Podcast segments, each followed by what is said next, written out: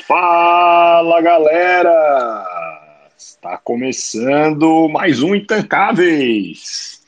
E hoje, dia 28 de maio de 2023. Olha aí, já está acabando o primeiro semestre desse ano, que está é, bem horroroso né, em vários aspectos. E hoje, né, como sempre, para variar, nós temos aí uma pauta que é para qualquer um querer se matar. Então, várias notícias, né? Tive que filtrar, porque senão ia ser três horas de programa para variar.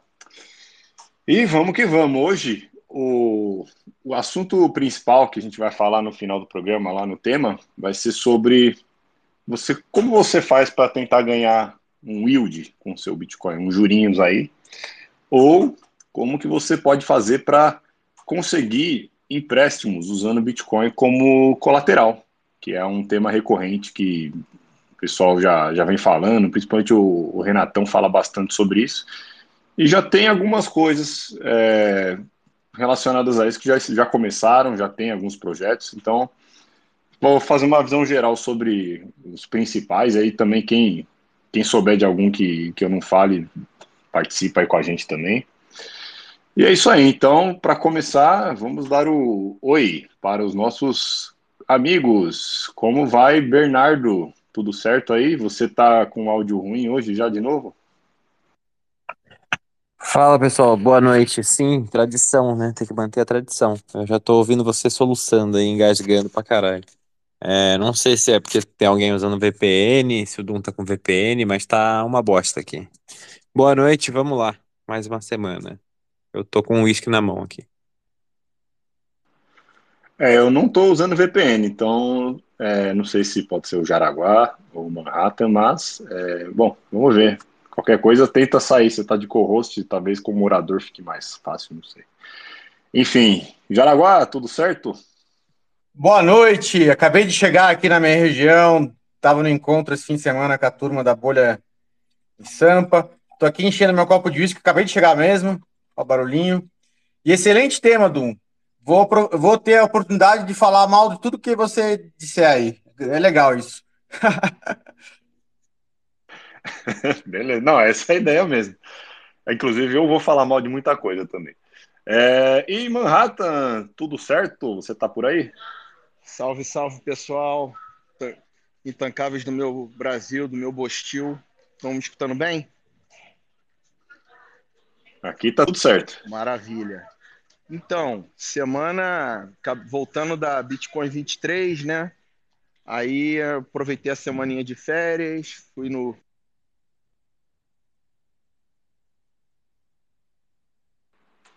Agora você ficou mudo.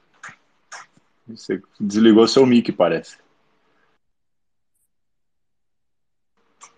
Pô, eu vou fazer greve por melhores condições de trabalho nessa jossa. Elon Musk, caralho.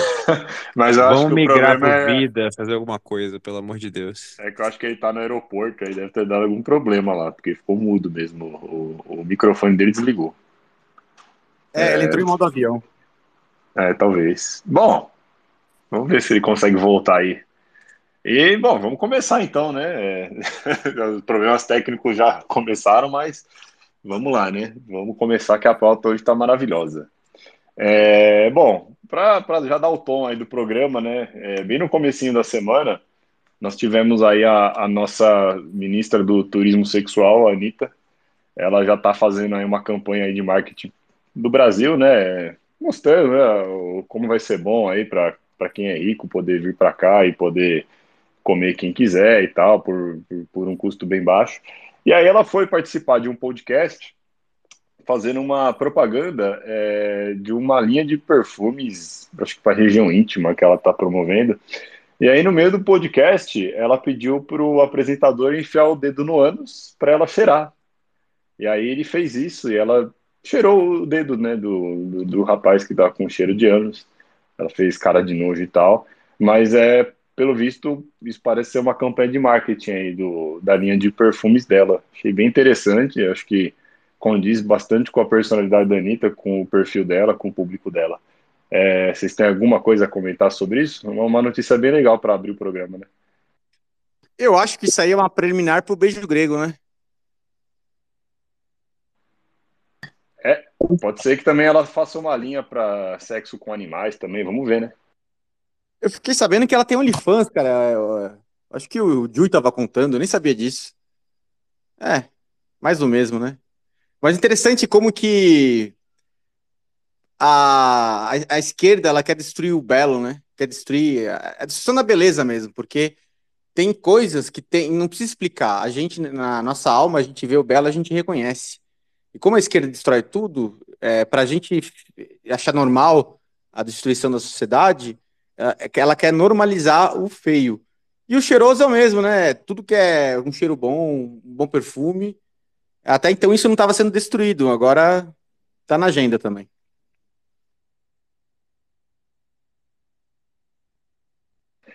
É, isso aí. É um negócio horroroso, né? Para para variar, mas é, é o que a gente espera da Anitta, né? É um, um personagem aí. E esse fascínio que a esquerda tem realmente por anos, né? E coisas escatológicas, assim, é um negócio bem curioso mesmo, né? Parece que eles não conseguem ficar um dia sem falar sobre anos, sobre é, vagina, pênis e esse tipo de coisa, né? É a única coisa que eles têm para falar. É, Bernardo, você, você quer falar eu fico curioso com como vai ser daqui a uns 5, 10 anos, caminhando nesse ritmo. Eu acho que vão estar, tá, tipo, em programas infantis de YouTube, vão estar, tá, tipo, fazendo orgias com cavalos e anões, etc. Porque, assim, é, claramente isso é o marqueteiro dela que fala, ah, tatua aí o Toba, agora por que, que você não pede pro cara enfiar o dedo no cu e dar uma cheirada pra aparecer? É a única coisa que eles têm que fazer para chamar atenção, porque talento musical fica difícil. Então, eu queria saber, nesse ritmo, para onde a gente está caminhando. Daqui a pouco vai ser um negócio surreal, assim.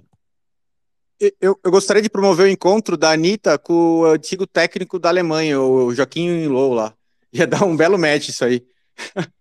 Mas eu entendo o, o fascínio da esquerda por escatologia e por anos, né? Todo lugar que a esquerda governa, todo mundo toma no cu, né? Então, faz parte. É, não é fácil não. E vamos lá então. Já, já também complementando essa notícia, né, falando sobre aonde vai parar daqui a um tempo, não, já tá, já, a gente sempre importa o que há de pior, né? E o Brasil agora já começou a mostrar é, show de travesti para criança, né? Tava demorando para isso acontecer, tava muito popular já nos Estados Unidos e tal, e agora começou aqui no Brasil. Então, é, no Centro Educacional Unificado de São Miguel, localizado na zona leste de São Paulo, eles exibiram um show de travestis, drag queens, para crianças a partir de seis anos. O espetáculo intitulado Alice no seu pequeno grande quarto das maravilhas. Muito interessante, né? E, e até rolou um meme essa semana, é, justamente é, por que, que a turma LGTV eles têm esse fascínio de contar histórias para crianças? Eles nunca vão num asilo onde tem velhinhos carentes abrem um livro lá e tentam contar essas histórias para os velhinhos, né? É sempre com criança. Eu gostaria de saber de vocês assim, por que será que isso acontece?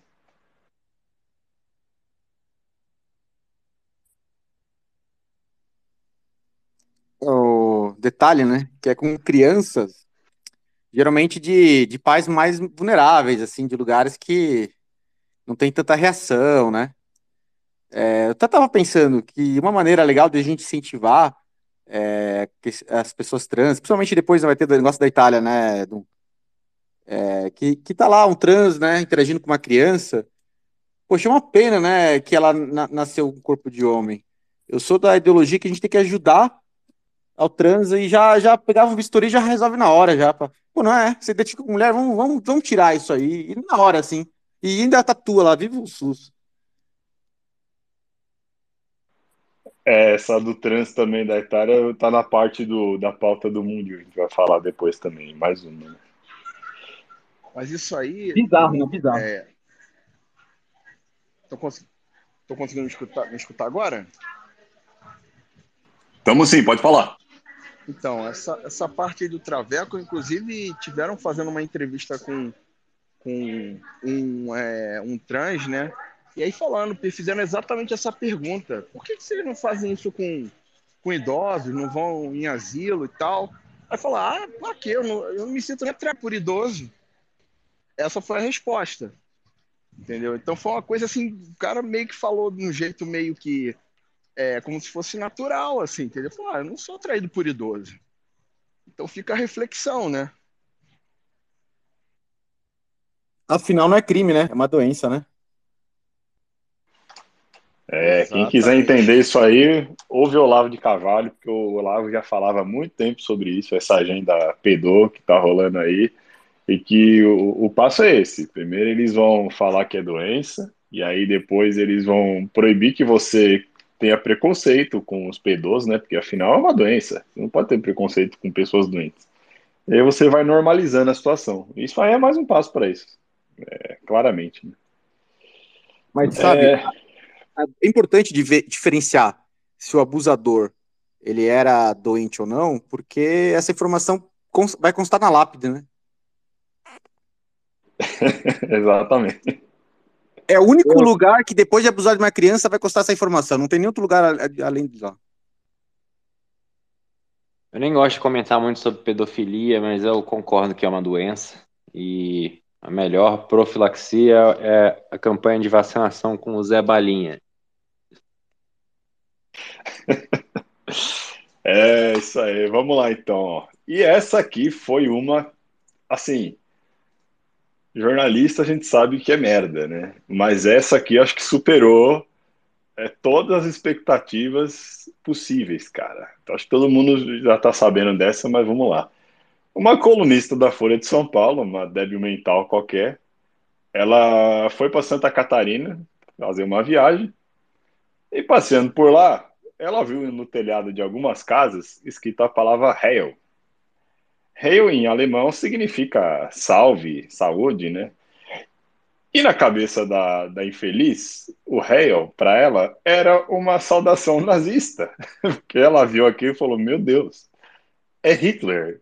Estou num estado nazista, está escrito Heil, significa que, obviamente, é uma apologia ao nazismo. E a infeliz escreveu um artigo inteiro na Folha, com fotos das casas, até com com isso escrito no telhado, associando ao nazismo. Totalmente surtada da cabeça, porque é, essas casas elas são de uma família que tem o sobrenome Hell, e eles colocam isso no, nos telhados das casas, eles alugam as casas é, para feriados tudo mais. É uma tradição na cidade. Só que a surtada, a maluca, ela fez um artigo inteiro e publicou na Folha de São Paulo, um dos jornais que se diz mainstream e que provavelmente é, vai ser um dos é, ditadores do que é verdade e o que não é da internet, né? Caso passe lá o PL, do, é, o PL da censura. E alguém aprovou, né? O mais interessante é isso. Além da colunista ter escrito essa merda, alguém aprovou e autorizou que isso fosse publicado no jornal. É, obviamente que a internet caiu matando. E a Folha, cara, assim, demorou vários dias para publicar uma outra notícia falando que eles erraram sobre isso. Ele, a única coisa que eles fizeram logo de cara foi colocar uma notinha no rodapé falando que, ao contrário do que estava dito na matéria, não é possível afirmar que aquela saudação realmente era nazista. Mas eles continuaram com a matéria publicada e vários dias depois eles falaram: olha, realmente nós erramos aqui. Não houve pedido de desculpas, simplesmente assim, passaram o pano para proteger a colunista. É, cara, surreal, é um negócio assim completamente louco. A gente sabe o ódio que os jornalistas têm de Santa Catarina, de todos os estados que não fizeram L, eles já odeiam. É, mas Santa Catarina a gente tá vendo uma série de ataques na internet, tipo a galera realmente falando que lá só tem nazista e tudo mais. E isso aí só amplifica, né? Uma pessoa maluca dessa coloca num, num, portal como a Folha um artigo completamente assim, sem investigação nenhuma, sem critério, simplesmente da cabeça dela, do, do mundo de Rivotril que ela vive, falando que ela viu uma apologia ao nazismo, uma acusação gravíssima, né? E nada acontece. Então foi lá, tal, pediu desculpa e tal. E ela vai continuar com o emprego dela, a matéria ainda tá lá no ar. E é isso. Então, assim, a Folha faz esse tipo de coisa, consequência zero, mas são eles que ditam o que é verdade, tá, pessoal? Então, eles estão autorizados a fazer fake news, eles estão autorizados a queimar reputações, e é o tipo de coisa que a gente vai continuar vendo aí na grande mídia, né? Comentários? Foi um pouco propaganda também. Joaquim Teixeira já foi para lá, né? Diz, diz né? É, se fosse uma parte é, de conhecimento histórico, assim, que eu sou de Santa Catarina e de, de colônia alemã, né? E minhas duas famílias, pai e mãe, vieram de ondas diferentes. Basicamente, Santa Catarina os alemães vieram uma grande onda lá em 1850 alto, é, 90, um pouquinho antes de 1900, porque o estado do sul, o sul todo não tinha habitantes nenhum, então teve uma política de trazer trabalhadores para povoar o sul, né? Mais ou menos como se foi a ida para o Velho Oeste, é, falaram, olha, vão para lá, trabalhem e, deram terra, né? Meu bisavô ganhou uma, uma área gigante, assim, praticamente um bairro, né? Que vendeu tudo, né? É, tinha esse convite, e teve uma grande parte também que depois vieram na, na República de Weimar, quando começou aquela hiperinflação, ficou desesperador na Alemanha, a sociedade sucumbiu, as pessoas estavam morrendo de fome, então teve uma outra onda que veio para Santa Catarina também, que já tinha alguns parentes, alguma coisa lá, e, e não veio, na, depois da Segunda Guerra teve bem pouco, não veio nazistas, assim, nada, isso foi muito para a Argentina, principalmente, é, inclusive tem uma cidade que é muito alemã, chamado Pomerode, lá de Araguá, Lá, grande parte das pessoas que foram para lá foram um pouco na, né, na, época da Segunda Guerra, mas eles eram é, descendentes de eslavos. E eles eram perseguidos pelos nazistas, né? que é, foi um dos alvos dos nazistas. E aí o pessoal da esquerda acusa Pomerode de, de ser alemã nazista, mas eram as pessoas que estavam fugindo dos nazistas que são acusadas, para tu ver que não tem sentido nenhum isso.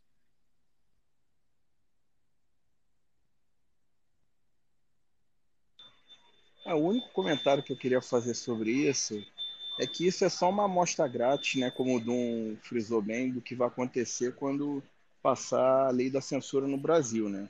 Você vai ter esse tipo de desinformação acima abaixo, entendeu? E não vai ter nada nem ninguém para poder desmentir. Porque quem desmentiu isso, principalmente no Twitter, foi é, no próprio Twitter, né? Que aquelas community notes lá que pessoal conseguiu refutar isso, mas é, e aí? Se você não tem argumento, quem, né, quem, quem checa os checadores, né? Vai ficar, vai ficar isso aí, cara. É 1984 na veia. Mano, só aceita que vocês são todos nazistas e serão perseguidos. Vamos todo mundo para Rolante e vamos montar citadelas. É o caminho.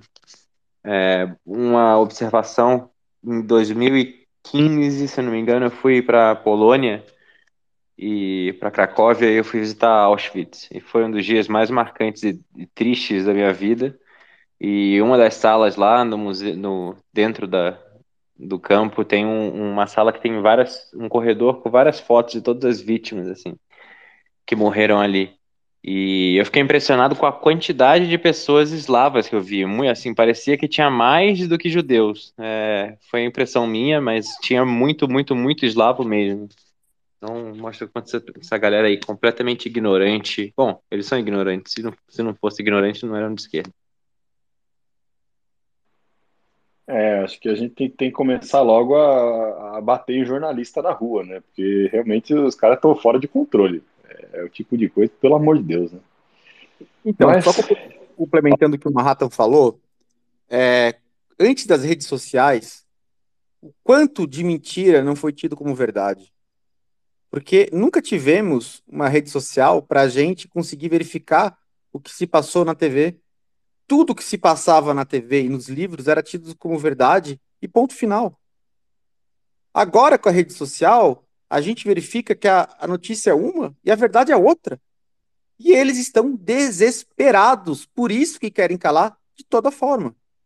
E isso não é só no Brasil.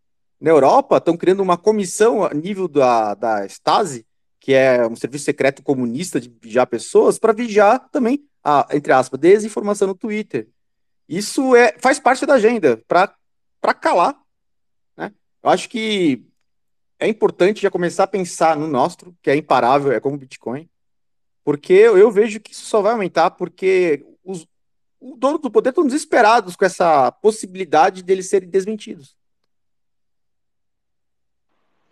É verdade. Até um, um, um, fato que eu já até falei aqui, acho que algumas vezes, mas eu lembro que quando eu era criança, adolescente, é, não sabia nem o que era a diferença entre esquerda e direita, basicamente. A gente só ia para a escola, ouvia ali a, o, o, livro do Mac contando do, da história e tudo mais, aquele livro totalmente enviesado, é, que depois até de um tempo descobriram que o, o, autor do livro de história do MEC lá era um petista que não tinha currículo nenhum, tipo, não sei nem como que botaram aquela tranqueira lá, mas você não sabia o que, que era esquerda, direita, libertarianismo, então esse tipo de coisa, zero, né? Você não sabia nada. Você tinha apenas, assim, é, uma única visão política do mundo, que era a visão boa, e todo o resto era errado, basicamente.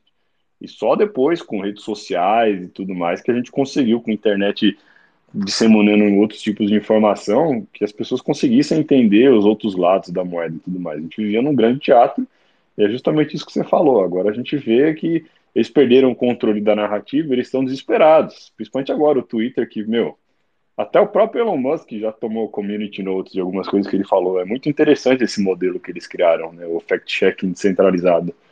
É, e é muito provável que o Twitter acabe sendo barrado no Brasil depois de um tempo, né? V vamos, vamos acompanhar aí. Só um adendo rápido aqui.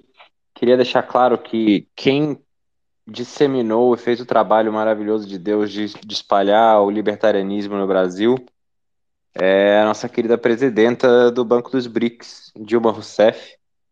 E apadrinhada do nosso querido ilustre presidente e CMO do Bitcoin, que agora está fazendo o trabalho de espalhar a palavra de Satoshi pelo Brasil. São dois ídolos do, do libertarianismo global. É verdade, e agora vai, vai piorar cada vez mais. E esperamos que sim, né? E vamos entrar então já na parte política, Eba, a parte sempre gostosa do programa. Bom, essa semana a gente teve o TRF4 afastando um juiz da Lava Jato, né? um desses juízes novos que entrou na Lava Jato. Aquele juiz que ficou famoso porque descobriram que a senha dele era Lu22. Né? E aí o cara fez uma defesa ao Lula depois, ele explicou que realmente aquela senha era um, uma forma de protesto, porque ele considerava errado o que estava acontecendo no Brasil e tudo mais, né? Lulista, né? Petista. E ele foi afastado porque descobriu que ele estava fazendo ameaças ao filho de um desembargador. Descobriram que ele foi o responsável por uma ligação é, onde foram feitas ameaças ao filho desse desembargador. Ou seja, é trabalho de mafioso mesmo, né? É, esses caras eles são colocados a dedo nesse tipo é, de caso aí, como a Lava Jato, justamente para implodir o negócio por dentro e, e blindar os apadrinhados deles. Então aí nada de novo, né? Mais uma evidência aí de que a gente está vivendo num marco-estado comunista, é uma máfia completa aí que tomou o poder, eles já se infiltraram em basicamente todas as instâncias do poder, então não escapa mais nada. Ministério Público, é, poder judiciário, a gente já sabe muito bem o que está acontecendo, é, entre outros, né, que a gente já está cansado de falar aqui. Mas é mais um fato aí do, do Bostil. Eu não duvido nada de que alguém é, retorne com, com o cargo dele, né? Alguma canetada aí do STF essa semana façam que ele volte para o cargo e nada aconteça. É, comentários aí?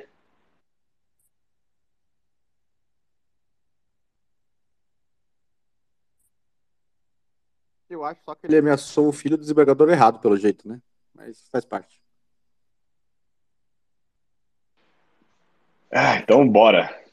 Queria comentar é, que o meu psiquiatra, o meu psiquiatra mandou eu não ouvir a parte de política. Então eu vou deixar baixinho aqui e não vou comentar nada.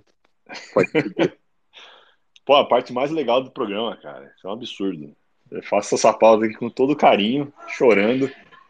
É, mas tudo bem. É a parte que eu bebo mais.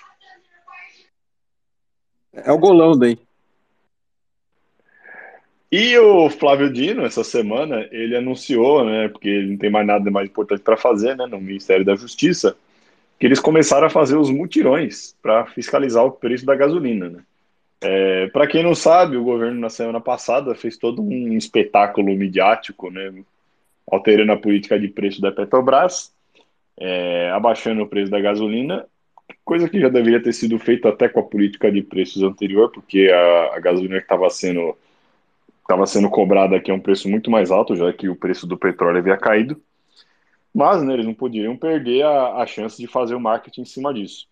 E agora eles estão já querendo colocar os fiscais do Sarney de volta, né? Então, ó, cinco meses de governo e o, e o governo já está defendendo que as pessoas vão para as ruas denunciar preços abusivos. Isso porque a gente não está nem ainda com uma inflação descontrolada, hein? É, é só assim, a pontinha para a gente já ir se acostumando com a ideia de tabelamento, de fiscalização, porque é um negócio que eles sabem que uma hora vai acontecer nos próximos anos. Comentário sobre isso? Sim. Tabelamento, como a gente já viu na época do Sarney, quem lembra, isso leva a desabastecimento, porque você não consegue mudar o livre mercado. Então, se você proíbe de vender mais caro, você, na verdade, está proibido de vender, que você não consegue mudar o custo da produção. E o que está acontecendo, né? A parte da produtividade da, da alimentação está sendo é, dizimada. Tem até um, parece que um seriado da Netflix, eu, eu vi, não, não confirmei tá, a informação, mas parece que ele fez, eles fizeram um acidente de trem exatamente na mesma cidade que teve lá de Ohio, que deixou uma área produtiva muito grande, impossibilitada de produzir. Está tendo confisco de diversas fazendas, 3 mil fazendas confiscadas porque usaram, sei lá, muito, produziram muito, que não pode produzir muito. É, teve a guerra na Ucrânia, que é um grande celeiro de produtividade de trigo mundial. É, a agenda de, de atacar a parte da, da, da alimento está forte. E o que acontece? Demanda, todo mundo come, o preço aumenta. Na, na Europa, já, na Inglaterra, já tem forte, está forte a conversa de tabelar o preço. Então, como ainda tem caro, para evitar que tenha, vamos tabelar. Então, isso faz parte da, da agenda para provocar fome. É... Quando começar a ver que está faltando, comece a pesquisar sobre alimentos que duram bastante. A gente pode até fazer uma pauta exclusiva sobre isso. Eu, já estudei muito sobre isso, já tem mais ou menos tudo meio pré-esquematizado. Porque eu acho que vai ser ladeira abaixo.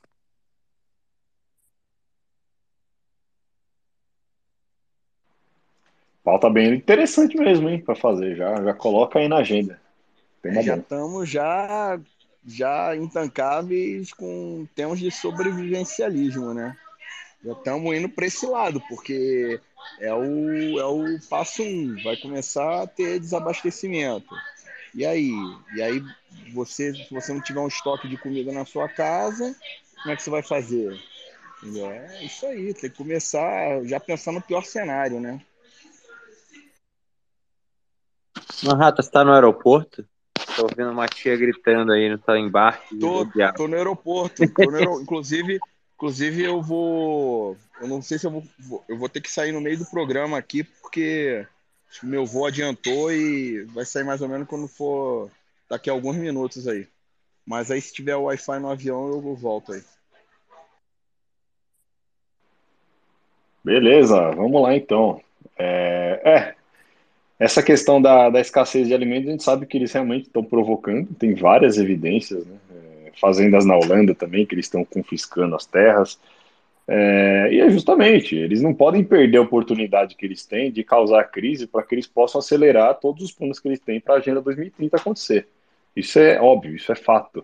Então a Covid já foi um grande passo, eles tiveram que imprimir um monte de dinheiro, agora eles precisam produzir essa escassez de recursos, é, aumentar a inflação Aí começar com essa papagaiada de ah, vamos controlar preço, vamos tabelar, e aí você tem esses projetos de cidades inteligentes, né? As cidades lá 15 minutos para você ficar no seu celeiro ali.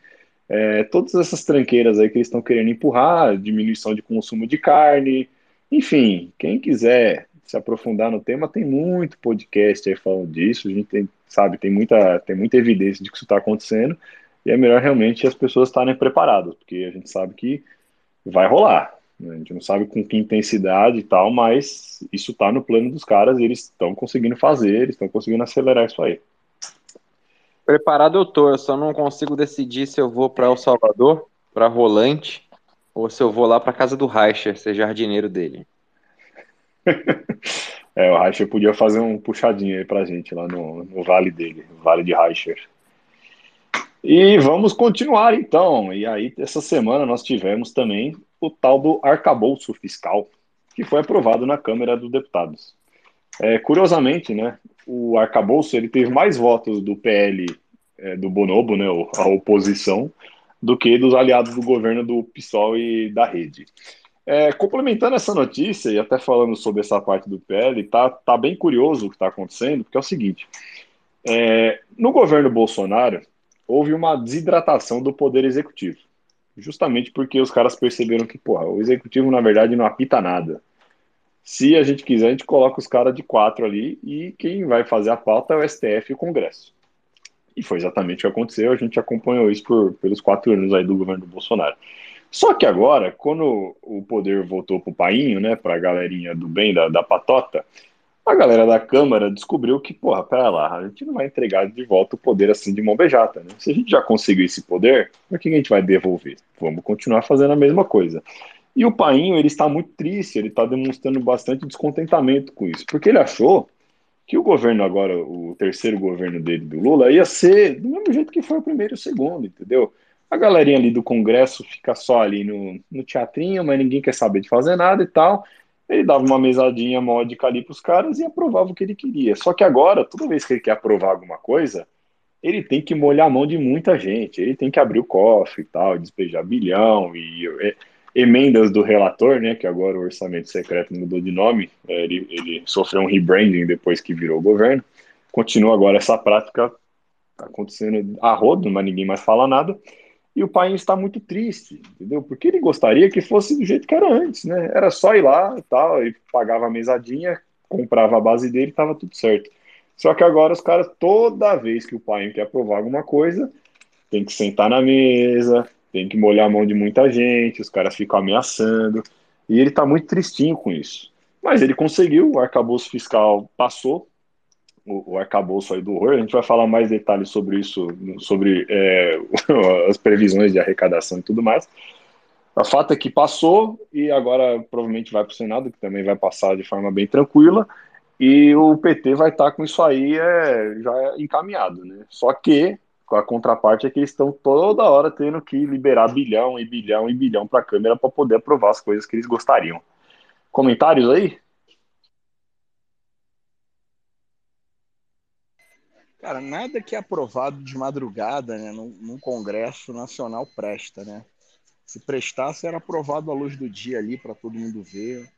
É, básica coisa, desde que o mundo é mundo, essas, essas é, jabuticabas sempre são aprovadas no, de madrugada, entendeu? Bem na hora do, do crime mesmo.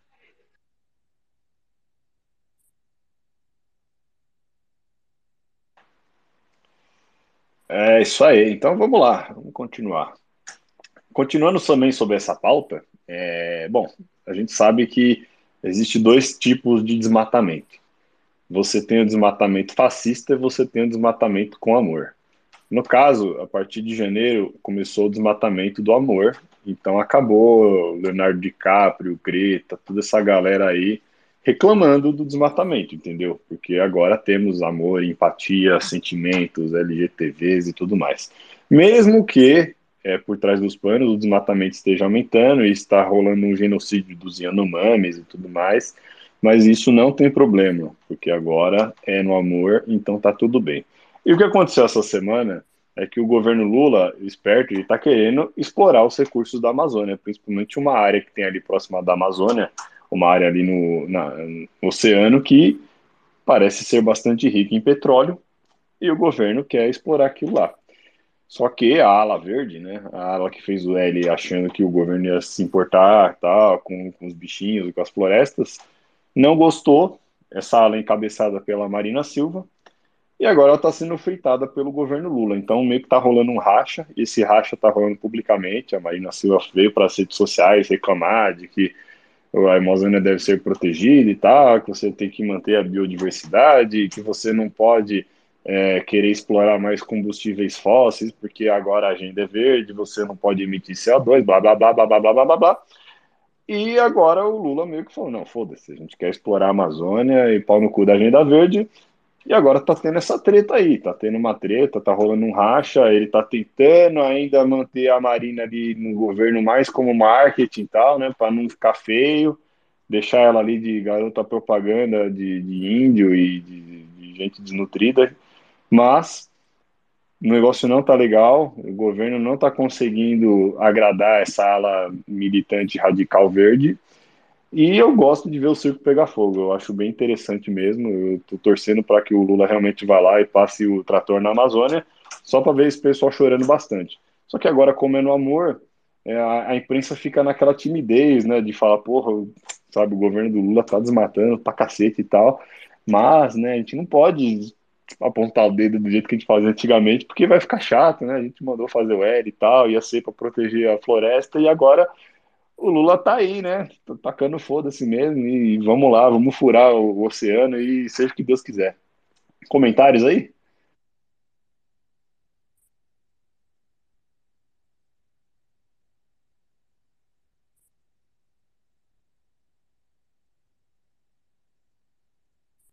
Bem, a agenda verde nível mundial, ela só tem um propósito, né? É impedir é, a mudança de, de, de poder de, de, de todos do mundo. Porque você produz, gasta energia. Você produz mais, você gasta mais energia. Então, gastar energia significa gerar riqueza. Então, vamos falar que é ruim é, gerar riqueza? Dá, é, não dá para falar isso. O que dá para falar? Ah, dá para falar que é ruim usar energia. Agora, isso, quando é alguém alinhado, dá tudo bem, né? Então, poxa, é para os outros, né? Faz parte.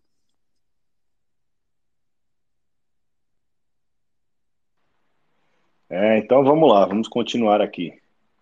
É, essa semana a gente também teve, é, quem acompanhou o caso aí da juíza Ludmilla, é uma juíza que ficou famosa justamente porque ela se posicionava é, a, a, respeito de vários temas.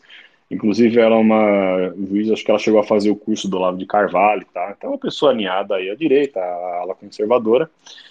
E ano passado ela fez várias críticas ao inquérito aí do Xandão, né? O, o inquérito do, que ela intitulou de inquérito do fim do mundo, né? O inquérito onde o, o STF ele é o, o juiz, o júri e o executor. E, bom, o que aconteceu com ela? A primeiro momento, o Xandão foi para cima dela, então desautorizou ela a trabalhar, é, tirou o acesso dela às redes sociais, ela não podia mais postar nada, ela estava totalmente censurada.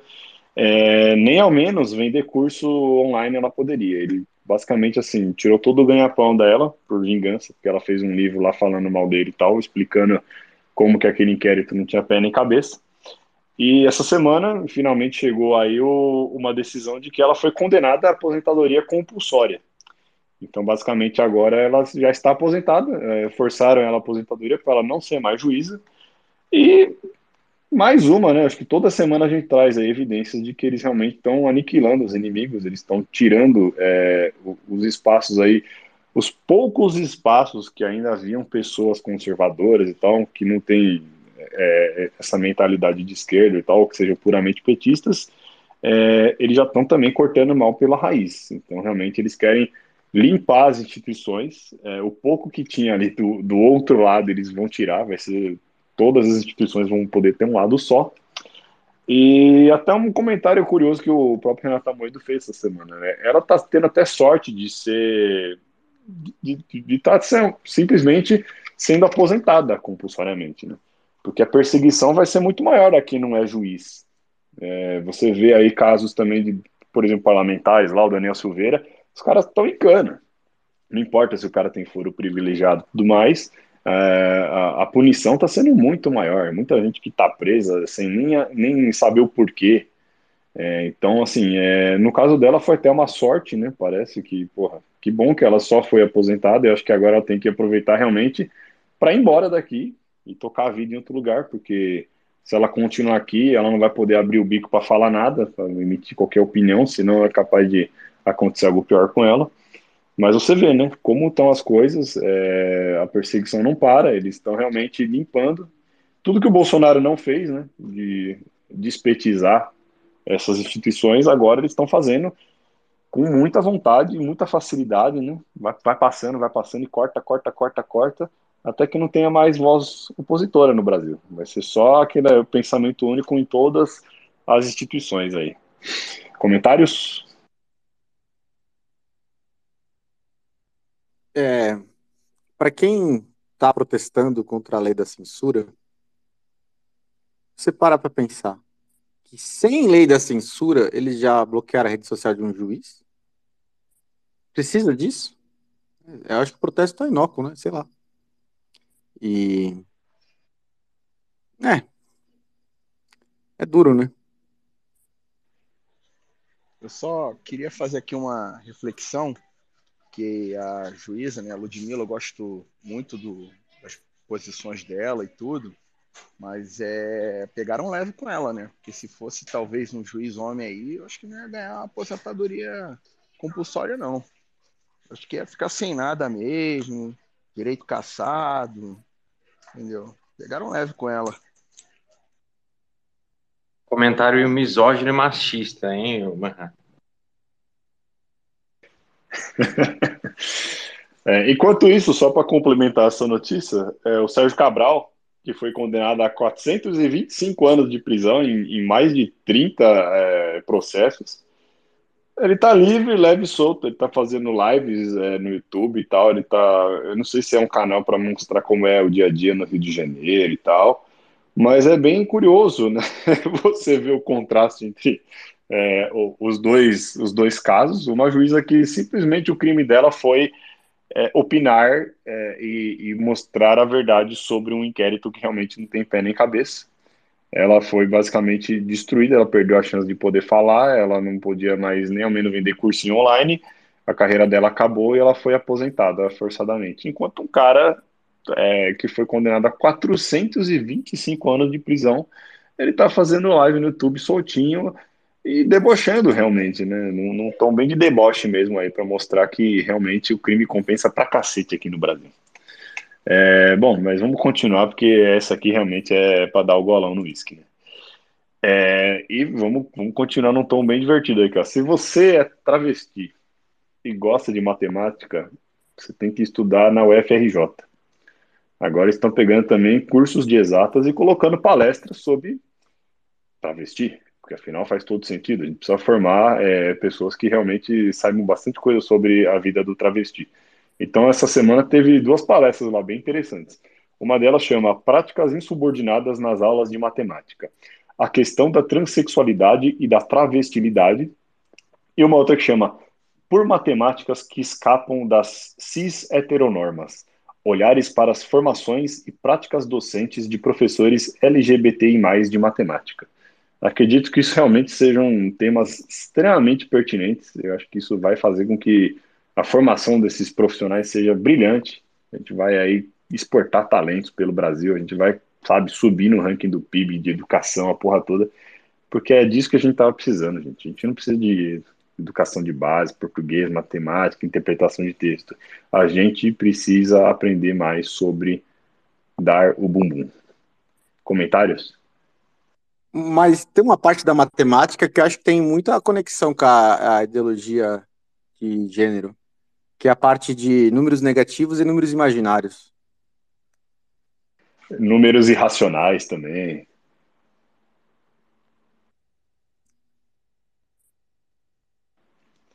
Bom, vamos continuar aqui então. E agora, é, bom, quem acompanhou a política ano passado, né? É, a gente estava aqui, né? Já fazendo a primeira temporada do Intancável, surtando todo domingo.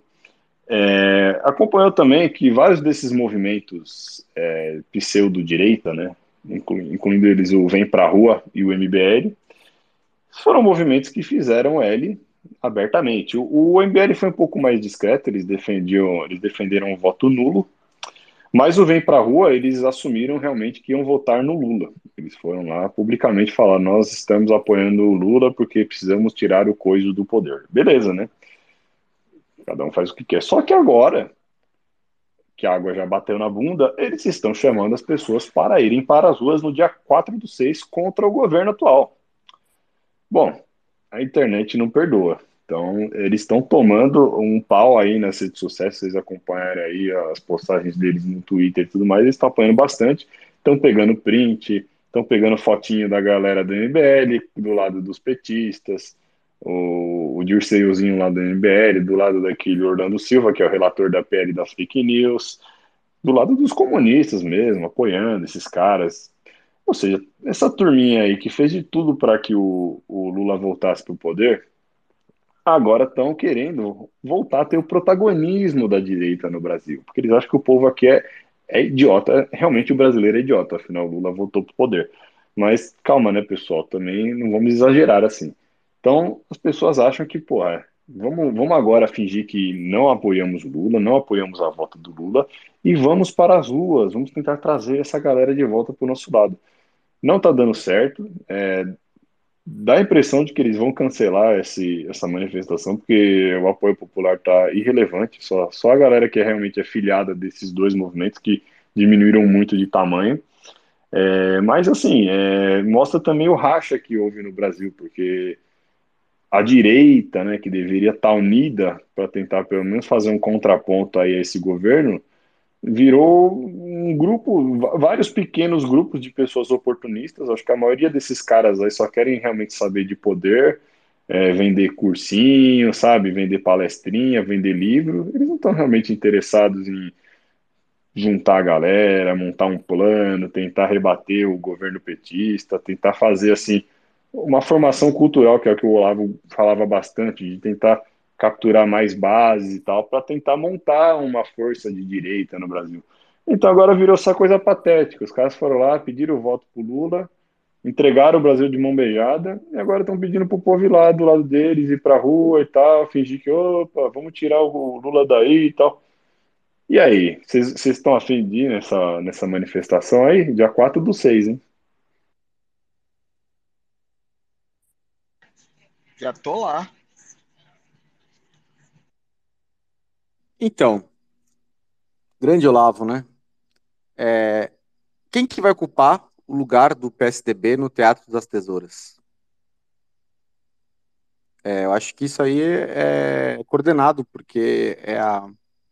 se você coloca uma dualidade fake que é interna, você garante que se tiver algum movimento, vai cair no colo deles mesmos, assim. PSDB foi praticamente dizimado, e, e, e essa parte da, da fake direita é, tá em branco ainda, né? Na verdade, toda a direita, né? O que, que é direita, né? Então, se não for MBL, vai ter alguma coisa, porque faz parte do, do, da, do teatro da democracia, é, essa, essa dicotomia do teatro das tesouras que o próprio Olavo relatou. Eu queria falar uma coisa. Um dos caras mais burros que eu conheço, um amigo meu, ele é muito gente boa, mas decapitado. Ele tem algum problema de deficiência neurológica. E por que parece, ele é o único cara que eu conheço que compartilha vídeos do Kim Kataguiri e acha ele brilhante. E curte MBL até hoje. Então, assim, se você ainda não acordou e acredita em alguma coisa que o MBL fala, meu Deus do céu, boa sorte. É isso aí. Bom, eu também não estou muito afim de ir nesse dia 4 do 6, não. É, eu acho que eu vou, vou remarcar um, um exame de toque retal, alguma coisa mais interessante para eu fazer. E vamos continuar então. É, bom, o BNDES já voltou a anunciar que ele vai voltar a fazer o papel de antigamente, né? Transferência de renda de pobre para rico. Então agora o mercadante ele está anunciando que vai ter linha de crédito de 20 bilhões, com juro de 1,7 ao ano para os amigos do rei. Vai ser projetos de inovação. A desculpa vai ser projetos de inovação. É uma desculpa interessante porque cabe muita coisa aí dentro de inovação, né? Você pode colocar várias desculpas esfarrapadas aí, classificar como inovação e mamar no juro negativo aí. Imagina você conseguir um empréstimo de 1,7 ao ano. Meu Deus do céu, eu ia alavancar demais, bicho. Eu ia comprar Bitcoin pra cacete. Mas a gente sabe, né, que. Bom, eu não sou amigo do rei, é, acho que ninguém aqui é, então a gente vai continuar pagando juros muito mais altos aí e subsidiando, né? Porque enquanto os, os ricos aí vão estar tá pagando o jurinho, os otários vão estar tá pagando o jurão. É, comentários? Eu tive uma ideia aqui. Se eu lançar a Travecoin e aí eu fizer a ARC não apenas Bitcoin only, mas Bitcoin e Travecoin only, será que eu consigo esse empréstimo aí? É interessante a ideia. Acho que você pode também mudar o marketing da ARC para agradar somente comunistas, entendeu? Então você já põe ali um, um, um, manifesto comunista logo na home e tal, e é ensinando comunistas a comprar Bitcoin. E aí acho que talvez você consiga acesso a essa linha de crédito. Então, e o Travecoin dá para lançar, por exemplo, um token tipo NFT que vai permitir entrada grátis é, para crianças em show de, de drags também. Dá para botar isso aí. Cara, vou pivotar, vou pivotar amanhã, que eu vou começar a trabalhar no novo modelo de negócio. Obrigado. Vocês me inspiram.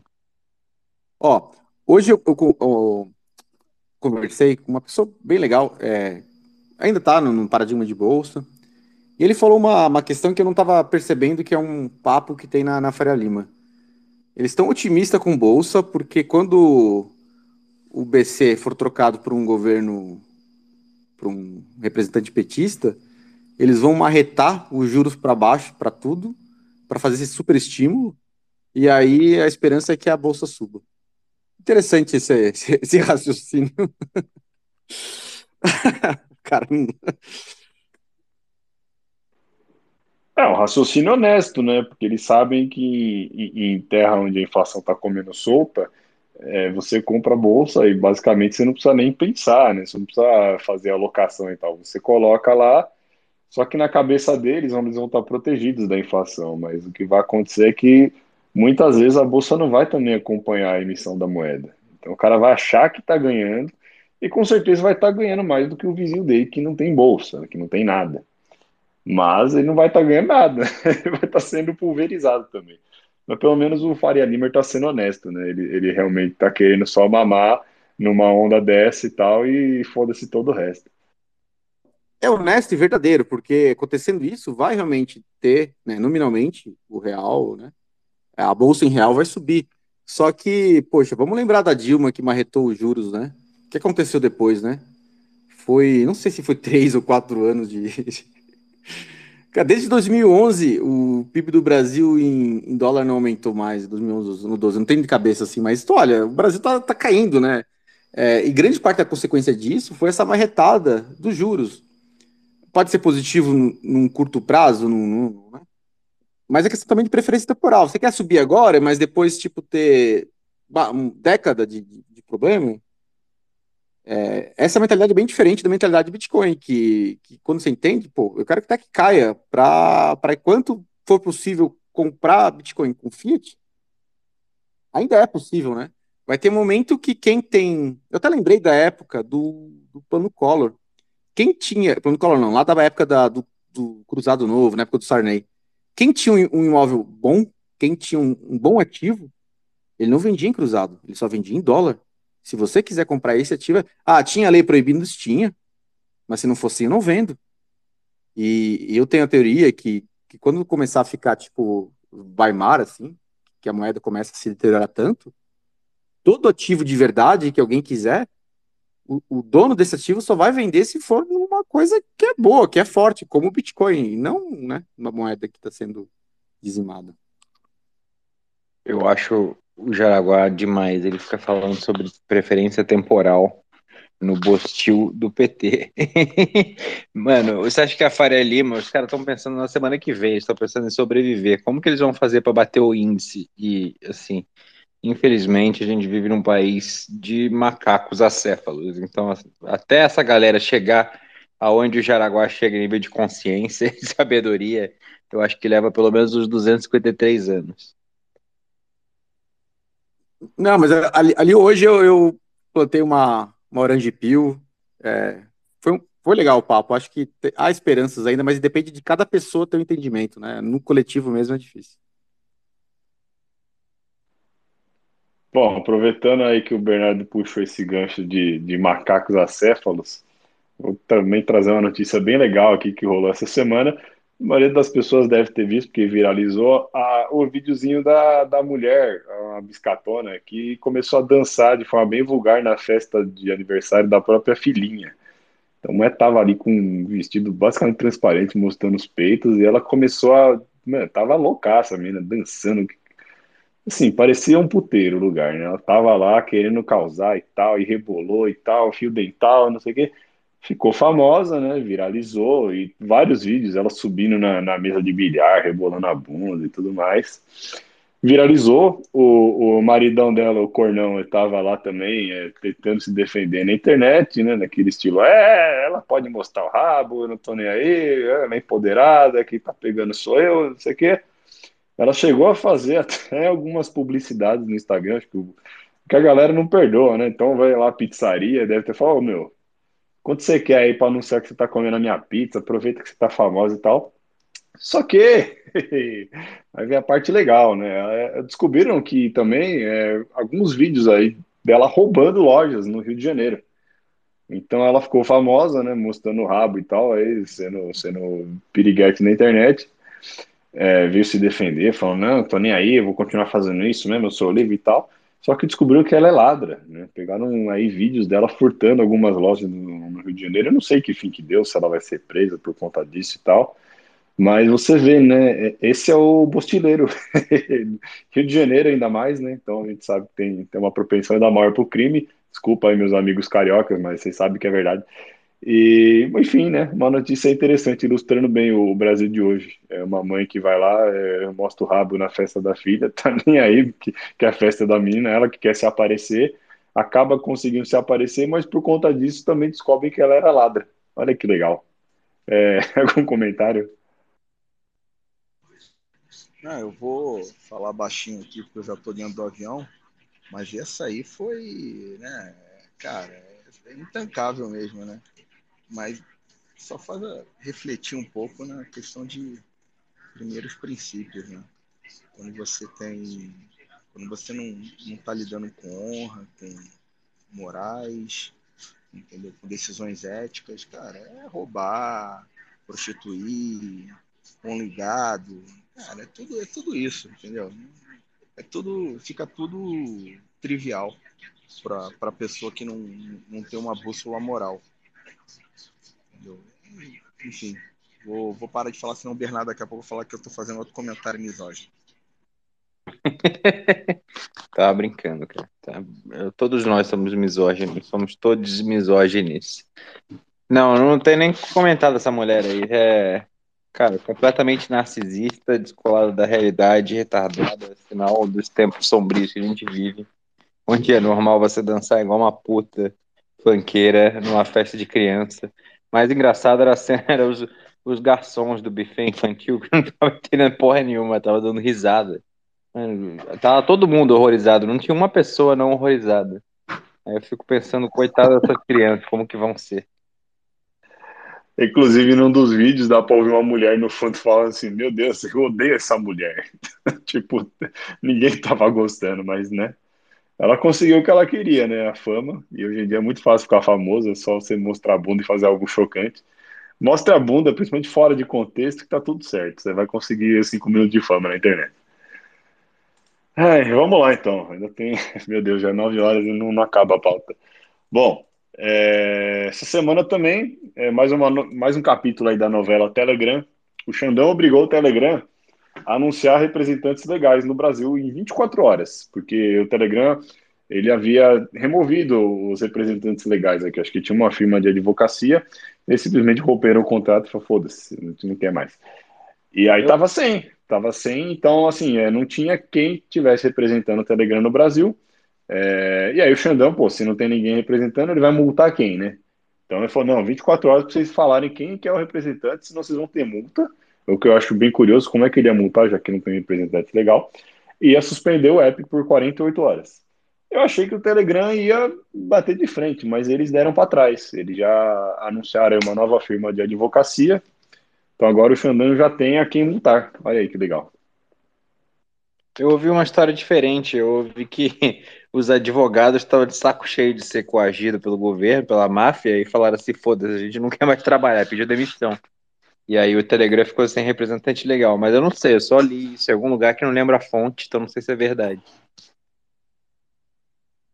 É uma oportunidade boa de emprego, né? Você tem que cobrar bem caro mesmo, porque imagina.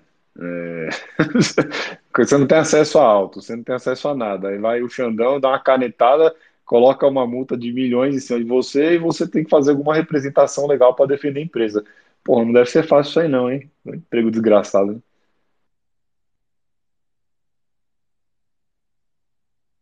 Se algum advogado aí quiser enfrentar a bronca, a gente pode fundar uma empresa, uns 4, 5 bitcoins por mês, a gente. Eu faço, eu enfrento essa. Depois é só ir para El Salvador e já era. Eu gostaria que o Telegram fosse banido no Brasil. É uma ferramenta de desinformação, de fake news, onde nazistas e, e pessoas que estão organizando é, coisas contra crianças se organizam. É um absurdo isso acontecer nesse território. Não tem na nossa Constituição nada que diz que o, o Telegram pode funcionar aqui, então, se não existe, não pode.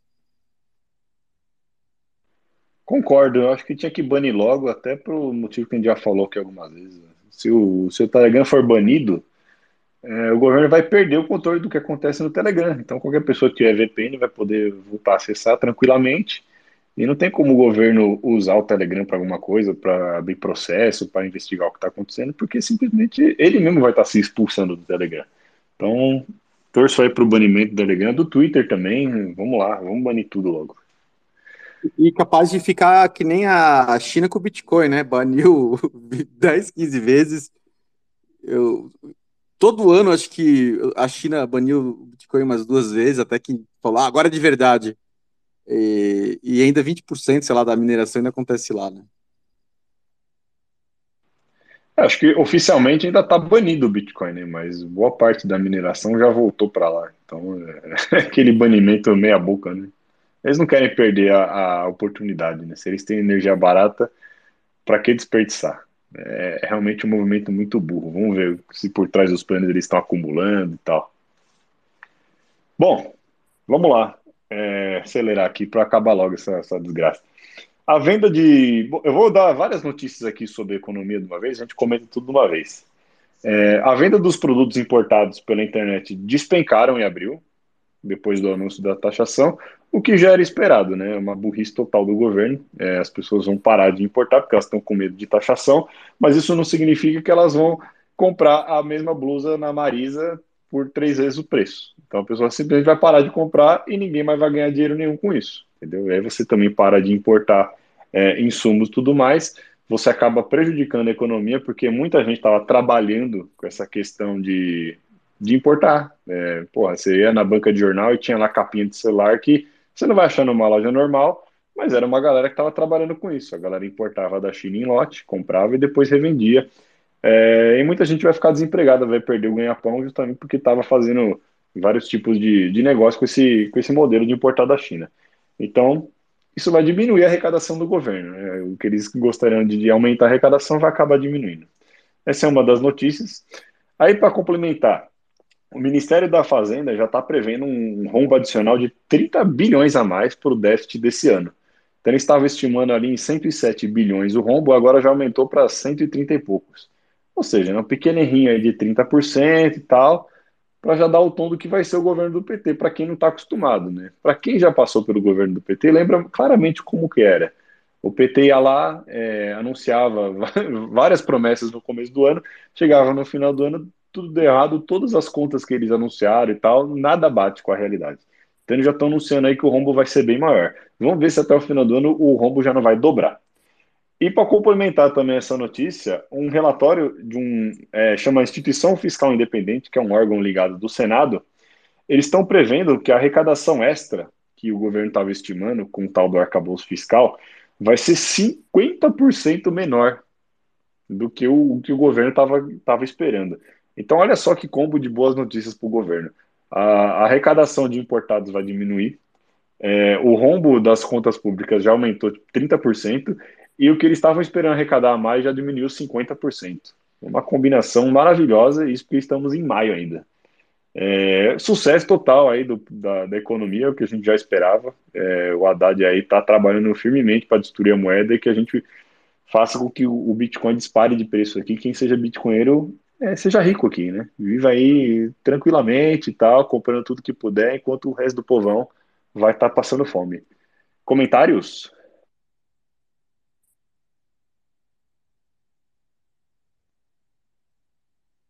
Sobre a questão da importação, tem é, outra questão também.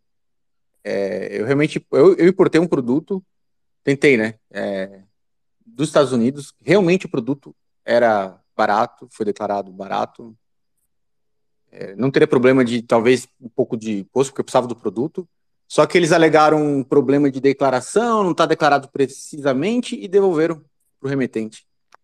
E aí eu vendo produto tipo celular lá na, na AliExpress, comecei a ver comentários de avaliações, eu comecei a ver, ah, é, foi devolvido, foi devolvido. Então, uma grande parte da, do, do, correio, da, da, da, não do correio, da receita, ao invés de tributar, para desestimular, ele não está deixando entrar. Ele está falando, ah, não foi declarado corretamente, não está de acordo com a norma aqui que, que, que, a gente tem. Então, eles não estão querendo nem cobrar o imposto. Não entra. Realmente não entra. E aí, se não entra, não, não paga, né? E aí, todo brasileiro que poderia ter um produto mais barato, não tem. Isso também é riqueza, né? Porque ter o X reais compra X coisas. Se, se você não consegue comprar barato, vai comprar menos coisas. Então, tu, todo mundo tá ficando mais pobre, né? E sobre a questão da porcentagem, mano, eu lembrei da Dilma fazendo conta de porcentagem. Não é 20%, é 7%. e aí, sobre o rombo que, vai dobrar, eu acho que o rombo tem que deixar em aberto, mas quando atingir a meta, dobra. É, só para complementar, eu, eu, também passei por exatamente a mesma coisa. É, produto que eu comprei e simplesmente foi devolvido ao remetente. E a loja que eu comprei falou que eles fizeram isso com basicamente toda a remessa de todos os produtos que eles enviaram.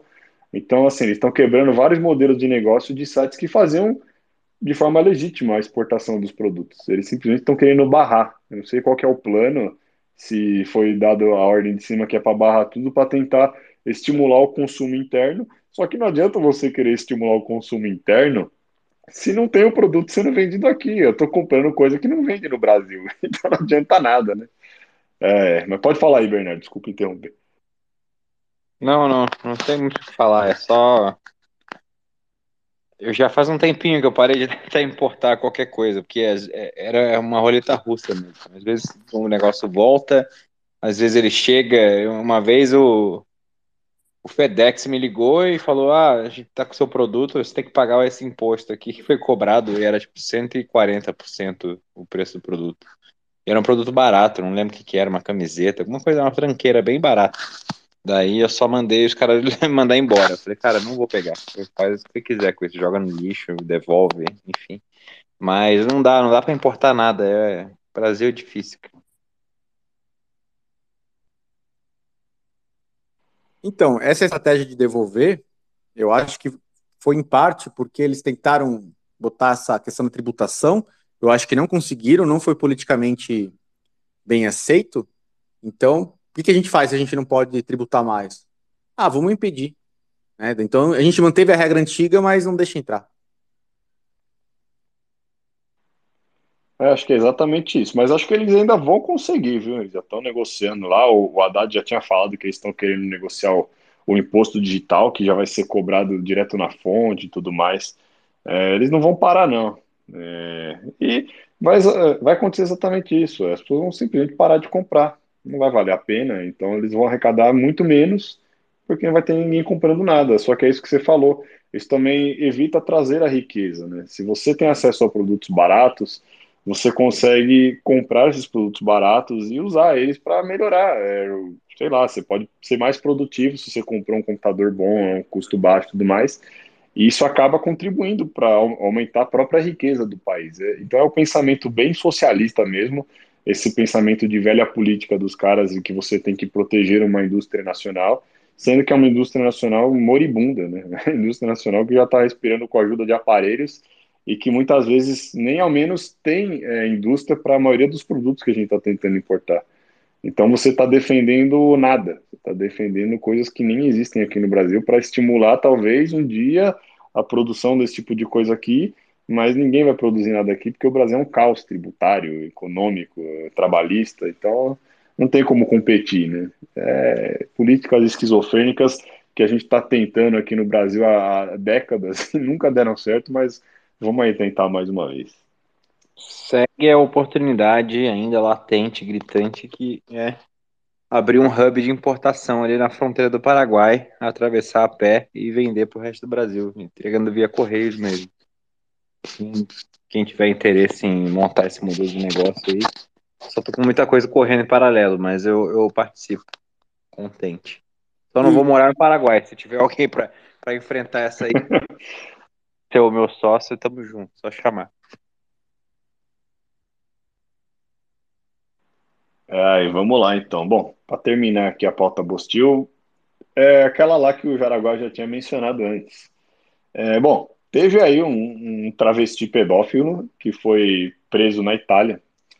É, ele foi pego ameaçando, é, molestando crianças e ameaçando contaminar as crianças com HIV. Uma pessoa bem é, normal da cabeça, né? E aí o que aconteceu? Filmaram de cima os policiais descendo o cacete no traveco. É, é, e de forma bem justa, afinal, ele estava molestando crianças e ameaçando contaminá-las com HIV. Ele apoiou foi pouco, se você olhar o vídeo. Só que a imprensa local, como você acha que a imprensa local noticiou isso? Falando que o travesti era um pedófilo ou noticiando como mulher trans cearense agredida na Itália? Você sabe a resposta. Então foi assim que a, a imprensa aqui mostrou o fato esconderam é, que, na verdade, a gente está falando de um criminoso, um abusador de crianças, e tanto faz se era travesti, se era hétero e tal, não importa. Mas, como ali na tabelinha da lacração, mulher trans é basicamente o, o, a, nova, é, a nova santidade do mundo, a gente não pode falar mal, entendeu? Então, a notícia que ficou é que a mulher trans cearense foi agredida na Itália. Se você olha só a manchete, você fala, meu Deus, bateram à toa na, na pobre travesti é, comentários. Isso é foda, né? Esse sentar o cacete foi literalmente, né? Que foi com cacetético, pedaço de pau. Né? É, eu acho que aí agora tem a questão legal, legal da, da saúde pública, como eu estava falando. É, já podia ter aproveitado, já ter feito gratuitamente um serviço público de, de, de mudança de sexo lá na hora. Ou então a gente podia trazer o sistema do Canadil de saúde e já propor a eutanásia ali também, que é uma questão interessante para né, curar é, distúrbios de, de contaminar crianças e molestar, né? Cara, não tem muito o que comentar. Infelizmente, esse tipo de coisa ainda acontece. Né? É, é triste saber que a imprensa defende vagabundo pedófilo Assim, como você como o Dom falou, muito inteligente. Pouco importa o gênero, sexo, whatever, da, do, da pessoa em questão. A porra tá molestando criança, tem que morrer. É simples como isso. É, é isso aí, pessoal. Bom, eu vou. Ó, tem três notícias aqui do Bostil. Eu vou ler elas em sequência, a gente já comenta, porque eu não tô aguentando mais. Eu, eu hoje tô coringando também. É muita notícia ruim. E a gente já vai para as notícias mundo e depois para o tema, pelo amor de Deus. Então é o seguinte: primeira, montadoras estão sugerindo é, retirar até mesmo os airbags para baratear os custos do carro popular que o PT quer construir. Então a gente já estava falando aí nas outras semanas também que o PT está desesperado querendo dar um jeito no preço dos carros no Brasil. E uma das formas é vamos tentar remover o máximo possível de coisas que tem nos carros. Como o airbag se transformou em algo que virou padrão, é obrigatório, agora o que eles estão tentando é tirar a obrigatoriedade do airbag, ou seja, a gente vai tentar diminuir um pouquinho o custo do carro, é, e o trade-off disso é que se você bater o carro, você vai provavelmente morrer ao invés de você sobreviver, mas tudo bem, porque você vai economizar um pouquinho, né? É, e aí, outras duas. É, o Lula já está anunciando que o advogado dele, o Zanin, vai ser indicado para a vaga no STF, nenhuma novidade. E também o Carlos Lupe, o ministro da Previdência, disse uma coisa muito boa para a gente, que já foram iniciados os estudos para a volta da CPMF. PIX e CPMF vão andar de mãos dadas, porque é muito fácil agora você simplesmente enfiar um impostinho ali no PIX. Então acho que já está ali para chutar para o gol. Eu espero que realmente o governo não coloque essa bola dentro, que vai ser muito bom para o Bitcoin. É, comentários aí? É, não tem. Cara, eu nunca vi, depois de Satoshi Nakamoto, ninguém amar tanto o Bitcoin quanto esse governo. Porque os caras lançaram um precursor de CBDC que explicou para as pessoas que pagamento instantâneo é conveniente maravilhoso. Daí eles deixaram o Brasil inteiro adotar. Eu estava na academia hoje e eu vi que mais ou menos 28 milhões de pessoas não têm Pix. O que quer dizer que pelo menos aí 180 milhões de pessoas usam essa porra. Então, assim, a adoção em massa espalhou, todo mundo entendeu que é maravilhoso ter pagamentos instantâneos, conveniente, enfim, gratuito.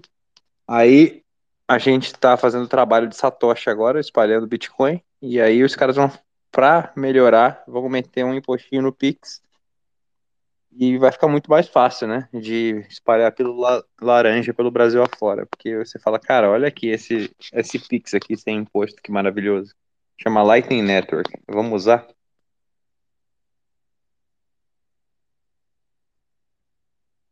É, muito bom.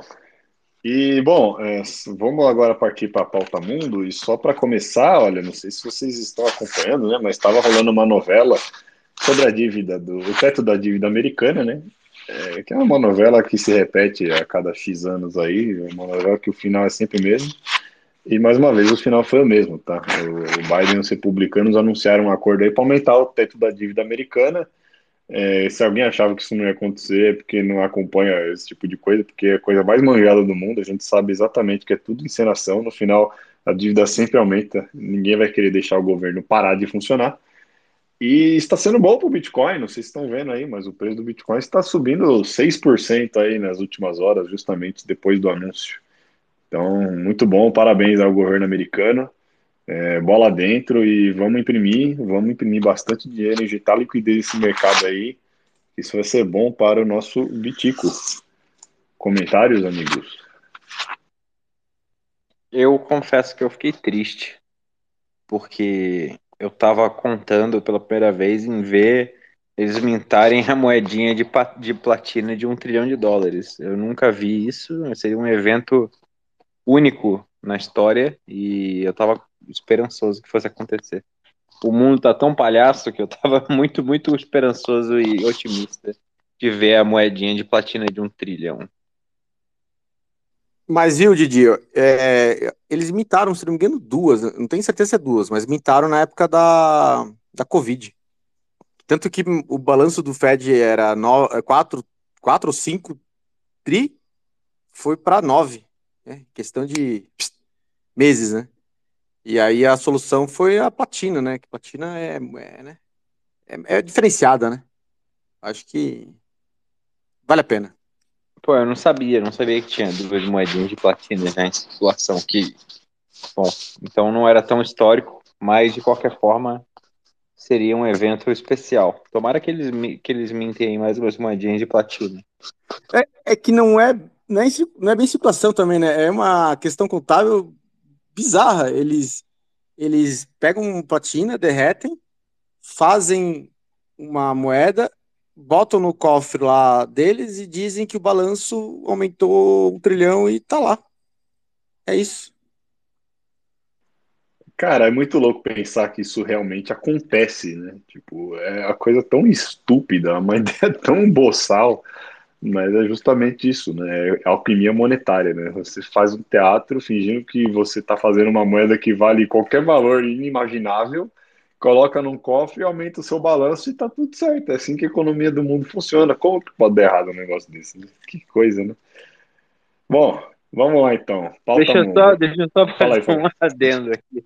Porque, mano, é, é realmente muito difícil quando você conversa com uma pessoa que é Blue Pill, uma pessoa, tipo, que tá, tá ganhando no, no mundo Fiat, que é, tipo, sei lá, um executivo de uma empresa, ou o cara que, assim, ele, ele só sempre obedeceu e não questionou nada. Aí você tenta ensinar o Bitcoin, mas aí você fala para ele, cara, os caras estão destruindo o sistema, olha aqui, eles estão mintando moedinha de platina de um trilhão de dólar, e esse é o lastro do, da, da tua moeda, do teu dinheiro. É, realmente, a gente parece aquele meme do cara que tá na frente da lousa, lá com o cara de alucinado, porque é muito, muito, muito difícil você conceber que o mundo é tão palhaço quanto ele é, porque é muito bizarro. Perfeito, cara. Suas palavras foram exatas. Bom, vamos lá. Começando aí a nossa pauta mundial. Essa vai rápida. Vamos tentar encerrar isso logo, pelo amor de Deus. Essa semana vazou uma história sobre o, Bill Gates, o nosso é, grande especialista em epidemias e em prever que elas vão acontecer e saber investir muito bem nas vacinas antes mesmo de, de precisar. É, descobriram que em 2010 o Bill Gates ele teve uma amante russa. É, era uma menina lá, era, acho que ela era especialista em algum esporte lá. Enfim, ele teve um caso com uma menina bem jovem. Ele já era amigo do Jeffrey Epstein nessa época. Só que aí depois de um tempo, o Epstein descobriu sobre esse caso dele e começou a chantagear ele, assim como ele já fazia com muita gente, né? Todo mundo que ia para a ilha do Epstein estava é, indo para lá justamente ou para criar uma prova contra a pessoa, ou porque ele já sabia de algum podre da pessoa e aí usa isso para fazer o blackmail. E aí, de acordo com a esposa do Bill Gates, é, essa amizade que ele teve com o Epstein teve um grande peso no divórcio, né? É, todo mundo sabe que depois que vazou sobre é, as idas do Bill Gates na ilha do Epstein, foi que a, a Melinda resolveu se divorciar dele. Então veio esse caso aí à tona essa semana, mostrando que o Bill Gates também é um cara podre imundo, que todo mundo já sabia, né? Mas de qualquer maneira ele mesmo conseguiu aí, não sei como, virar o, o grande porta-voz da Covid, né? Especialista em epidemias do nada. E é isso aí, né? Olha aí que coisa, né? Então a gente já sabe aí que pelo menos a gente não sabe a lista completa da ilha do Epstein, mas a gente já sabe que pelo menos uma pessoa aí, ó, já estava sendo chantageada por ele. É, comentários?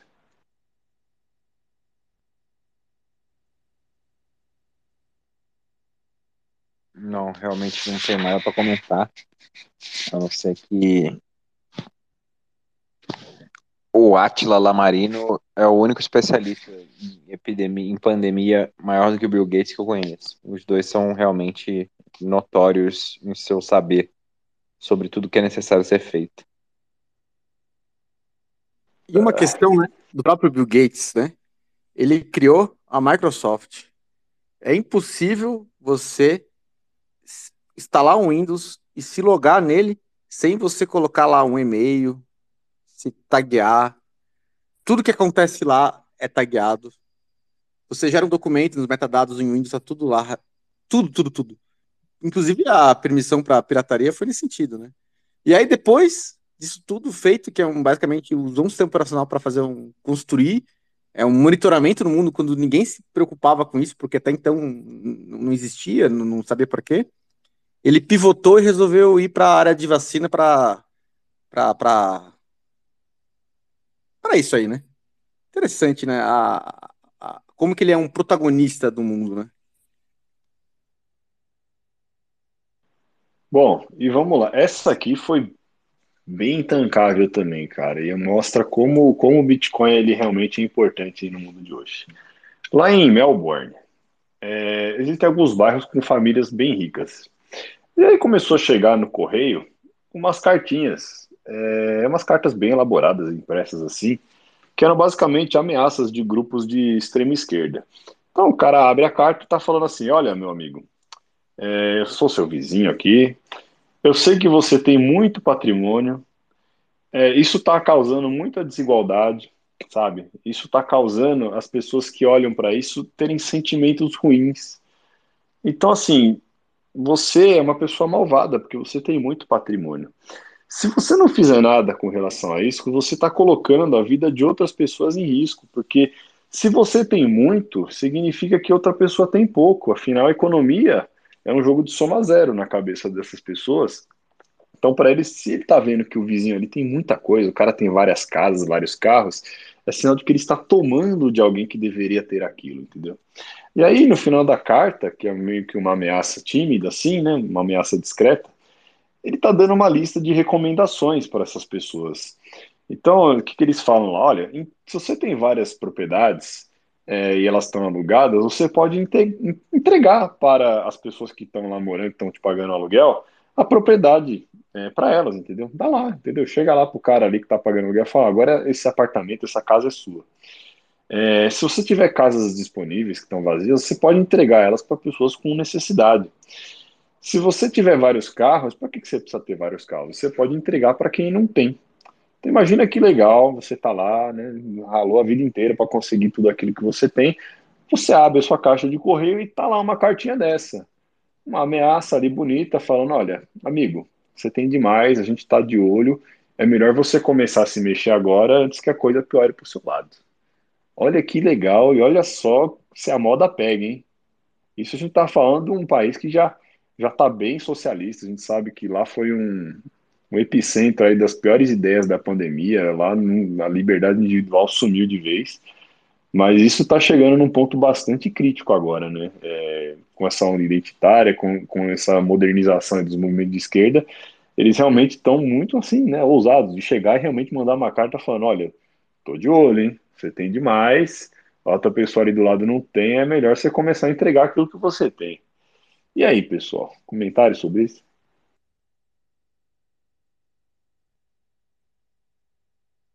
Cara, essa moda podia vir pro Brasil, né? É mais uma técnica de guerrilha do CMO do Bitcoin aí. Eu acho que você pegar um, um tiozinho velho que tem 10 propriedades e fala, cara, você tem muito imóvel, tá assustador, não, não pode ficar assim, as pessoas aqui estão tomando Rivotril e não estão aguentando, vão começar a se matar, você tá sendo fascista, faça alguma coisa a respeito, você tem 15 dias. É, assim, não conheço algum, alguma pessoa mais propensa a ser orange pilada do que uma pessoa com nessa situação. Então, eu acho maravilhoso, positivo, belo e moral. Continuem. Acho que todo mundo tem que vender imóvel mesmo e comprar Bitcoin.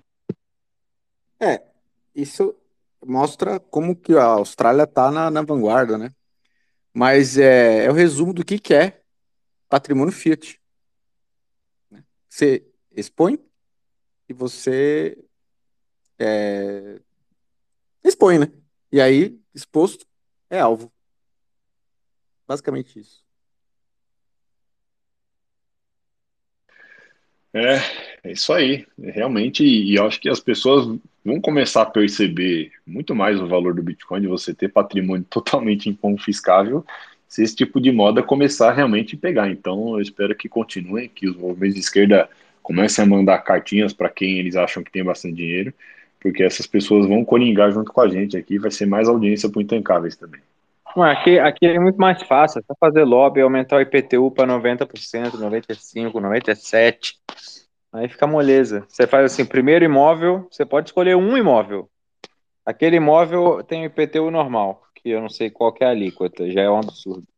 Mas aí, a partir do segundo imóvel no seu nome, a taxa, a alíquota é 97% e não pode ser ninguém da família. Então você vai ter que confiar, vai ter empresas de laranja, e você vai ter que confiar no laranja e não roubar teu imóvel, ou você vai comprar Bitcoin e ficar tranquilo e dormir em hotéis e Airbnbs ao redor do mundo, porque você está multimilionário. Não, é, e além de inconfiscável, né, é a privacidade. Você tem a questão de você opta se você quer revelar ou não. É um, uma opção sua. E fora do, do, do BTC não, não existe basicamente no mundo Fiat essa possibilidade. Tem modelos que é necessário, que é, que é positivo revelar, e tem modelos que não. Né? Então aí vai da decisão individual. Você quer morar numa casa com parede de vidro ou quer morar numa casa que está parede fechada? Nem, quem sabe se você está em casa ou não. Mais ou menos isso. Você esqueceu que no mundo Fiat também dá para ter seu patrimônio em moedinhas de platina, se você for muito rico. É isso aí, pessoal. Até tinha mais algumas coisas aqui, mas como já está tarde, é, acho que é melhor a gente já partir para o tema logo. E então essa foi aí a, a, parte de notícias. Quem quiser coringar com a gente aí todos os dias da semana, entre no nosso Telegram. O link está aí no nosso perfil do, do Twitter aí do Intancáveis. É, lá a gente está mandando as notícias e está bem legal, tem bastante comentário, o pessoal também está ajudando a, a, mandar mais notícias aí para a gente. E antes de entrar no tema aqui, só agradecer o pessoal que está ouvindo a gente aí, o, a audiência de sempre. É, Alexandre Costa está aí, obrigado aí, professor, pela audiência. É, StackBit, aí, a melhor hardware wallet aí de metal, para quem quiser, jabá aí para vocês.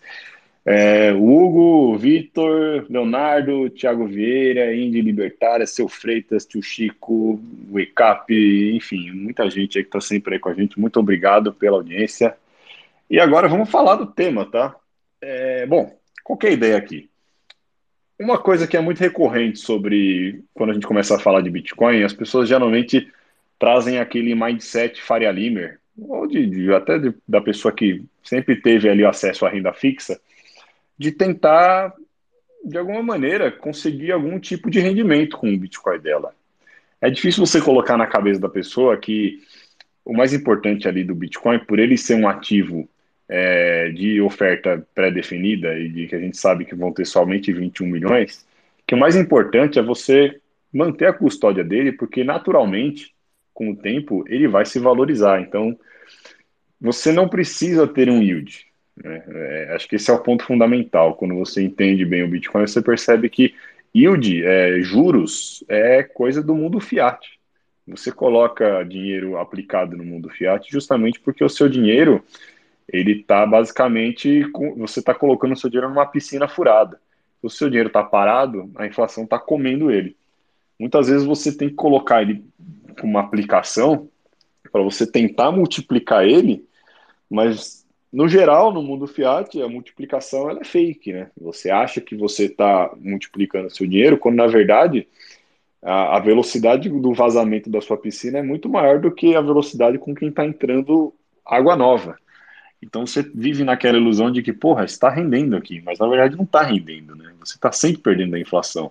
E a inflação oficial não é a inflação que aparece lá a inflação agora está em 5%. Porra, legal, a inflação está em 5%, mas o meu plano de saúde aumentou 30%. Então tem alguma coisa errada aí.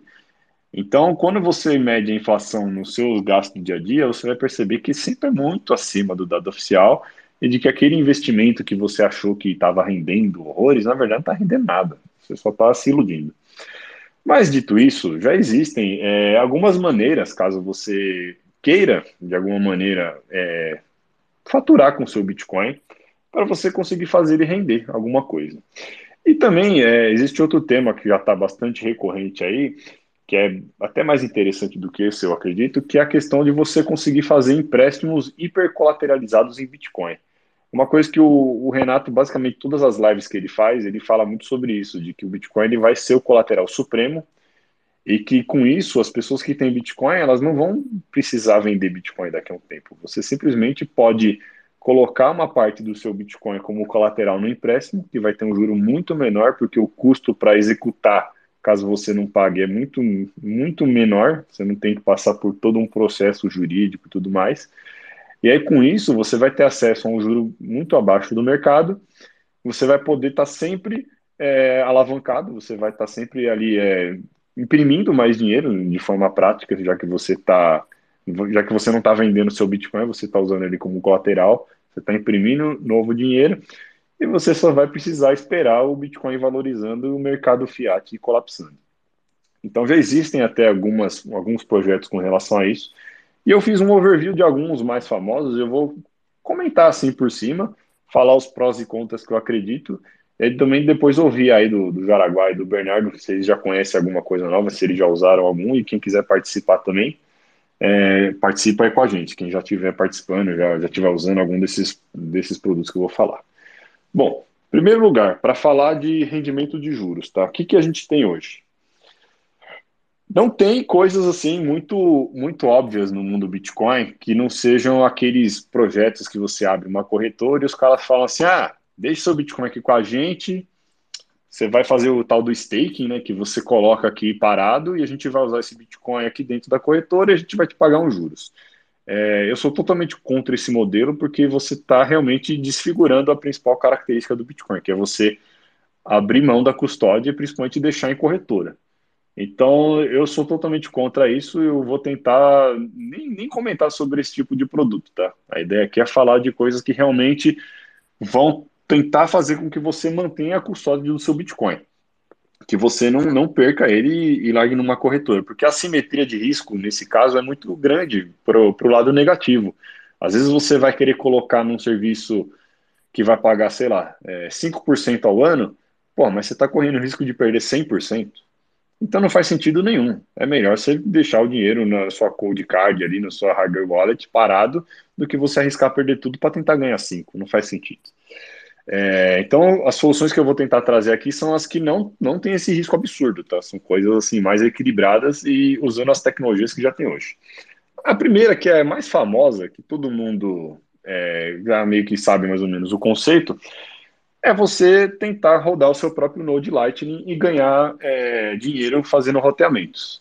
Isso é algo que já tem bastante material, tem o Diego Collin, que tem, acho que, canal também, é, falando sobre isso, Node Runners tudo mais. É, e aí, a, a, questão de você rodar um Node Lightning, é, você vai. Com, como que funciona, né? Você teria que ter um hardware para isso. É, você vai ter que fazer a gestão dos fundos desse, desse seu Node Lightning. Então, você vai ter que abrir canais é, tentar descobrir quais são os melhores canais que você pode abrir, é, e você vai tentar ganhar dinheiro montando rotas entre canais de pagamento, esperando que as pessoas usuárias de Lightning consigam passar pelo seu nó para fazer algum pagamento, e com isso você vai cobrar uma taxinha ali, tipo um pedágio, tá, para usar o seu nó. Quais são os prós e contras desse, desse cenário, tá? O pró é, é que você tem muita autonomia, você não está dependendo de serviços de terceiros, então, é você rodando um nó e participando de uma rede usando um protocolo já bastante conhecido. Você mantém a custódia, então ali todas as chaves, é tudo depende de você, você está totalmente na custódia, está na sua mão. E você já tem várias ferramentas para isso, já tem um ambiente bastante maduro, a, a rede Lightning já está rodando faz um tempo, é, então já, já é algo que já está bem consolidado, o risco é muito pequeno. Mas quais são os contras?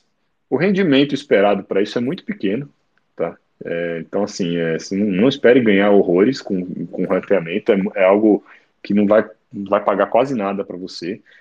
Você vai ter que ter um hardware relativamente bom, você vai ter que dedicar tempo e dedicação ali para para conseguir abrir os canais certos, entender para onde está indo o dinheiro, quais são os FIIs que você tem que cobrar.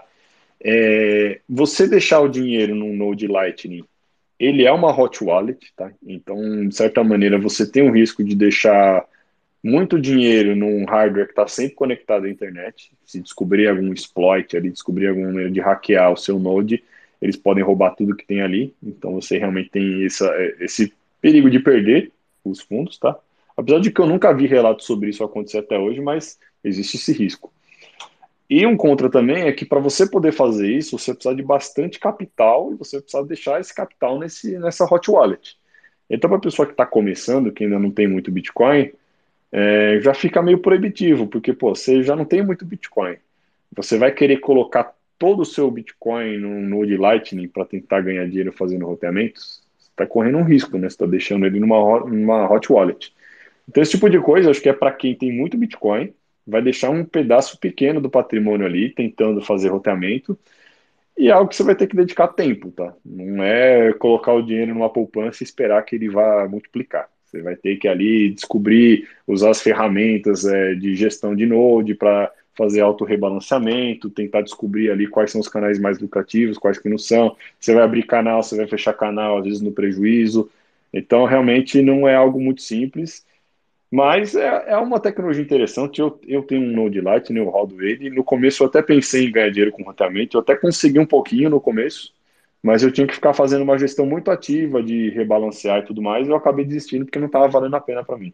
Então hoje eu deixo ele aberto lá, tem alguns canais, mas eu não fico mais de forma ativa tentando rebalancear nem nada. Eu deixo simplesmente rolar. Às vezes tem roteamento, às vezes fica vários dias sem rotear nada mas por mim tudo bem. O que importa para mim é eu poder, de vez em quando, fazer algum pagamento usando o Lightning, usando o meu próprio Node. É, alguém tem algo a comentar sobre Nodes Lightning? Vocês já rodaram algum? Você já tem experiência com isso? Senão já passo para a próxima aqui também. Não, assim como você, eu também comecei a rodar e aí comecei a explorar isso. É, vi que ia tomar muito do meu tempo e ficar diretamente envolvido ali em fazer rebalanceamento de canal, etc e só desencanei, porque tinha muita coisa para resolver ao mesmo tempo e não era prioridade. Mas eu sei que dá para ganhar algum dinheiro e sei que esse dinheiro tende a aumentar cada vez mais, em termos de rentabilidade disso, à medida que a adoção vai, vai sendo maior. É, acho muito interessante a ideia. O Diego fala com uma paixão tremenda sobre a taxa livre, a, a real taxa livre de juros. E faz todo sentido, mas, porra, realmente é, dá um trabalho do cacete ainda. Talvez quando a experiência de usuário for muito melhor, seja um pouco mais simples. Tá. Sou contra. Agora eu vou explicar o porquê. de, de todas as formas, acho que essa que não perde custódia é a menos arriscada. É, porém, como tu vai estar com o Node online, é, tem um certo risco de ver um ataque, de estar online, pegar a chave do Node e conseguir. É um risco pequeno, sim, bem baixo, mas tem. Esse retorno que se fala, cara, se você tiver muito trabalho, muito empenho, rebalancear, não é um pouco ciência, é um pouco arte. porque dependendo da taxa da rede, o rebalanceamento de canal vai. E aí a, dinâmica entre canais elas variam. Se você botar uma taxa alta, o canal é drenado, aí você precisa rebalancear com custo. É complexo e demanda trabalho. É trabalho. Você vai trabalhar, vai todo dia ter que olhar, às vezes duas vezes por dia, três vezes por dia para ver. E aí o que acontece? Como é trabalho, estão é, falando que, que, o canal talvez é você vender, né? Você emprestar para um canal e conseguir um proveito. Mas estão falando assim em torno de 2, 3% ao, ao ano. Sendo que você tem que ter um hardware bom, uma internet boa, tem que ter um watchtower. E aí, para ganhar 2, 3% ao ano, pô, legal. Só que aí depende do teu stack. O stack é o quanto que você guardou. Então eu vou dividir meio que em binário em duas fases da vida. Ou você está no começo da vida profissional, ou você já tomou um rect porque alavancou, como foi o meu caso, mas você está com stack pequeno, médio, né? Não é aquele stack de uma vida construída com patrimônio, assim, né? Se você pegar esse tempo e essa dedicação para usar para a tua área profissional, eu acredito que o teu retorno a longo prazo vai ser muito maior. Porque quando você, profissionalmente, você vai agregando, é, você vai crescendo e, e, os salários, né, a capacidade financeira, ela não cresce linear, né, ela cresce meio que exponencial. Então, investir na sua carreira no começo de vida dá dinheiro. Esse dinheiro você vai ver em performance, em capacidade de resolver problemas, capacidade de entregar resultados, e isso retorna em mais dinheiro, talvez empreender. É, nossos, nossa energia é, de produtividade, ela, se for diluída, ela perde. Né? Você, quanto mais coisas você está olhando, menos o que é realmente importante é, é olhada. Né? O trabalho é importante, é, mas se eu começar, tem família, o trabalho perde o foco. Agora tem também o Node, perde o foco. Ah, também vou fazendo Twitter, também perde... Quando tu vê, tem tanto foco que tu acaba diluindo a importância do seu trabalho. E aí tu vê, ah, eu não consigo crescer profissionalmente, porque tô, às vezes tu não tá pri privilegiando. E privilegiar o trabalho significa dizer não para várias outras coisas. Então esse 2, 3% nesse começo da vida, ele não é tão representativo, é pouco. Mas a vida passa, você vai fazendo DCA, vai guardando, né? vai fazendo o, o teu DCA é tipo a tua aposentadoria, né? para nunca vender, para usar quando for velho. E aí, de repente, está com um stack legal. Né? Tá bom. Pô, você está com um stack legal e o BTC ele, ele cresce legal porque ele é escassez, a escassez dobra e o BTC cresce exponencialmente, vai chegar uma fase da sua vida que você tem que começar a usar para viver. A vida é vivida. Ah, é, eu não vou viajar porque eu tenho que rebalancear meu, meu stack. Ah, eu não vou, às vezes, pra praia no fim de semana porque eu tenho que ficar rebalanceando. Ou como eu vejo, às vezes, as pessoas estão na, na praia, estão na fila do restaurante, olhando é, ações da Bolsa, só do Faria Lima. Fica, sabe, não fica livre. Seja livre para também pro teu lazer. Então, nessa fase da vida mais para frente, que o stack é maior e talvez 3% seja um, um valor legal, amigo, BTC cresce na média. Olha a média que o BTC cresce. Se 2, 3% ao ano vai dar um trabalho para você que não justifica você não usar essa energia mental para você viver a vida. Aproveitar a família, aproveitar o esporte, cuidar do físico, cuidar da sua alimentação, viver mais. Mas, de todas as formas, essa é a menos mal. Boa, interessante. É, e também complementando, é, é, assim, se você compara esse tipo de rendimento pequeno, né, porra, 1, 2, 3%, parece muito pouco, mas a gente está falando de um, de um rendimento pequeno e uma moeda muito forte. Então, assim, óbvio que não vai ser os 15% que a Selic deve estar tá pagando agora, mas a Selic está pagando em real, que real é uma merda. É, então, assim, realmente, numa fase da vida que você já tenha bastante patrimônio, talvez valha a pena você realmente ir atrás de fazer um 1% em Bitcoin, porque esse 1% em Bitcoin, ele pode, ele também vai se multiplicar com o tempo justamente pelo, pelo fato do Bitcoin depois ir, ir subindo de preço. É, mas é, é, isso eu concordo totalmente com o Jaraguá. Eu acho que depende muito do cenário de cada um e também muito do tamanho do stack. Se a pessoa não tem muito Bitcoin, ainda não tem um patrimônio muito grande, é bobeira você correr atrás disso, gastar muito tempo, porque é muito melhor você tentar realmente se dedicar ao trabalho, a, ser um bom profissional, abrir um negócio, tentar descobrir novas formas de fazer dinheiro e aí comprar Bitcoin com isso, ao invés de tentar multiplicar o pouco que você tem, ainda correr um risco grande e gastar muito tempo com isso. Eu, é... eu tenho mais um comentário do é, prestar esse serviço, ele é um livre mercado, absolutamente livre. Qualquer pessoa pode pegar um Node, até um Node na AWS também que vai ter um custo, mas qualquer pessoa pode pegar e montar e fornecer esse serviço. E tudo que é o um mercado totalmente livre, qualquer um pode fazer, se tem incentivo financeiro, qualquer um vai fazer. E a concorrência vai achatar cada vez mais essas taxas.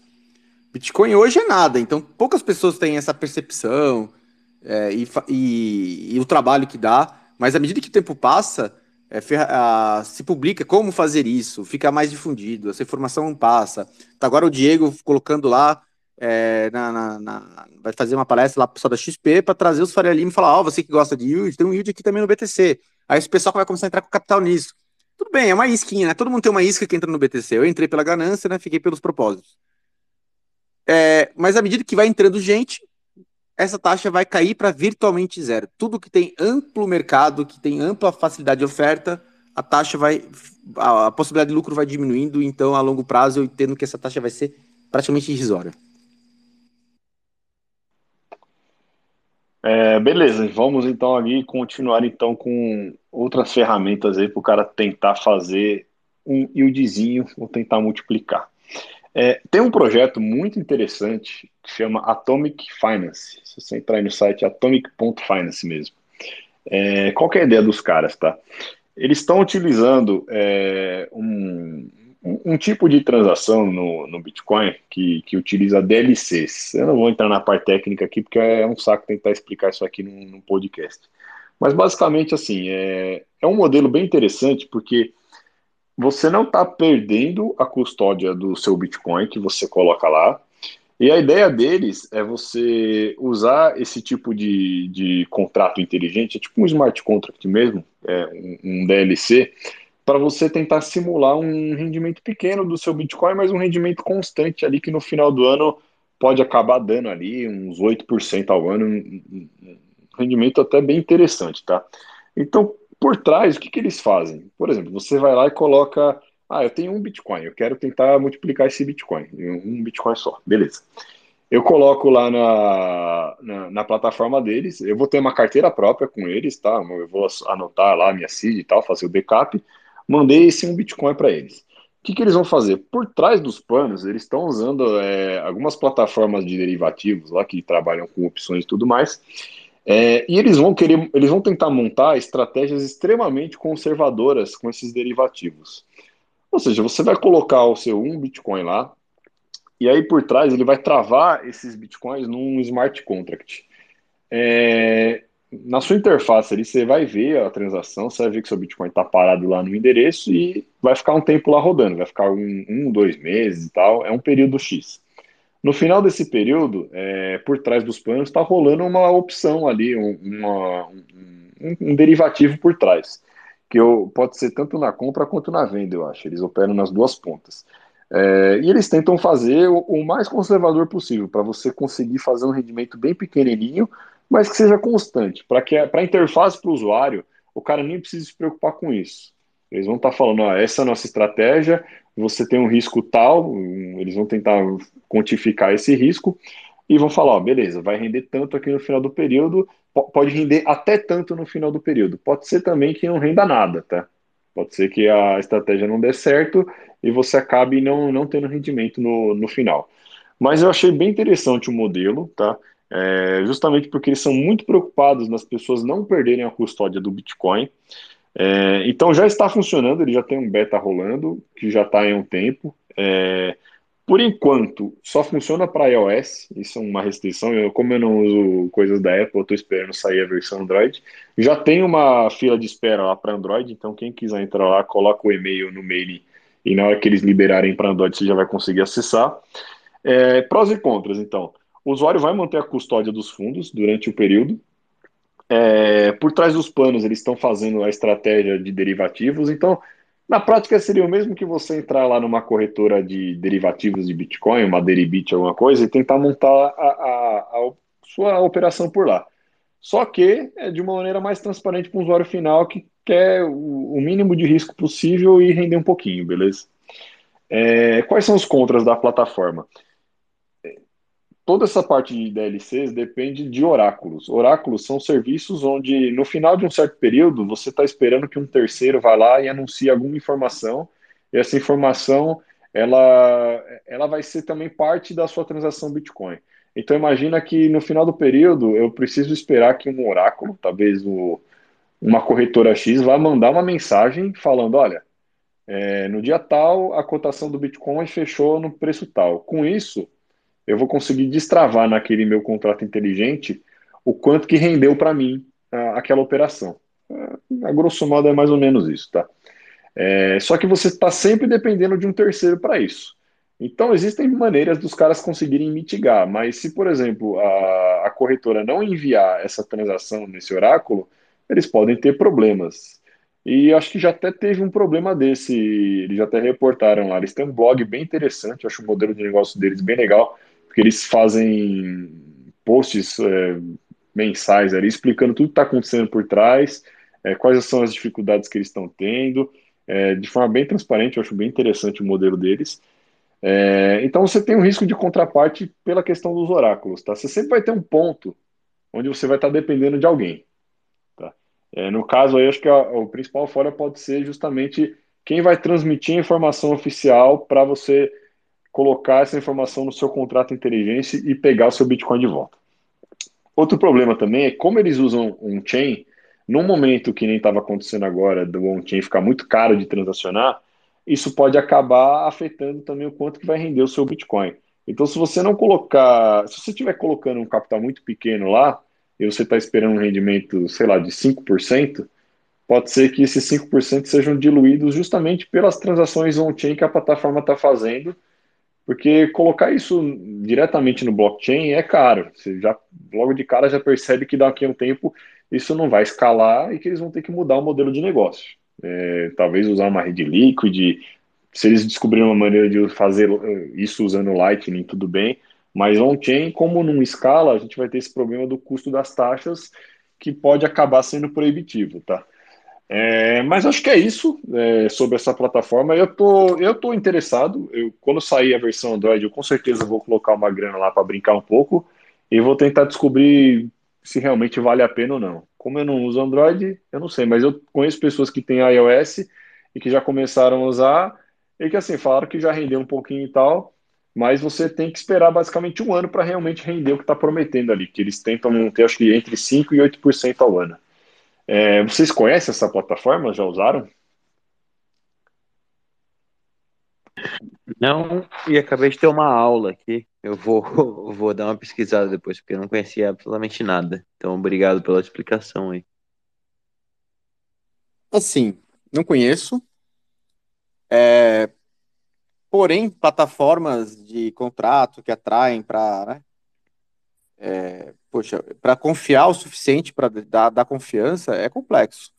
Grande parte das plataformas DeFi que foram colocadas em, nas sitcoins, os próprios desenvolvedores faziam é, portas de fundo e aí do nada ah, aconteceu um hack, perder todos os fundos, que pena é possível que isso, esse rendimento seja uma isca para você confiar é, numa plataforma, a não ser que alguém consiga ver o código entender todas as nuances, entender, fazer testes de possibilidades, porque sistemas complexos como os contratos, é difícil você verificar se não tem nenhuma porta, se não tem uma possibilidade. Quer ver, ó? Vamos pegar o Taproot, foi estudado pra caramba, ficou quatro anos para ser permitido na rede do Bitcoin e ninguém imaginou o Ordinals. Ninguém nem imaginou. Então, assim, para ganhar poucos por cento, arriscar perder 100% de algo que vai ser muito valorizado, é um nível de risco para ser considerado. Eu sou cético, de verdade, assim, porque eu acho que a principal característica é ser um dinheiro duro, ser soberano, e aí você, é, no momento que ele está pouco precificado, você arriscar o, o, dinheiro que mais respeita os direitos e propriedades que já, a, humanidade jamais viu.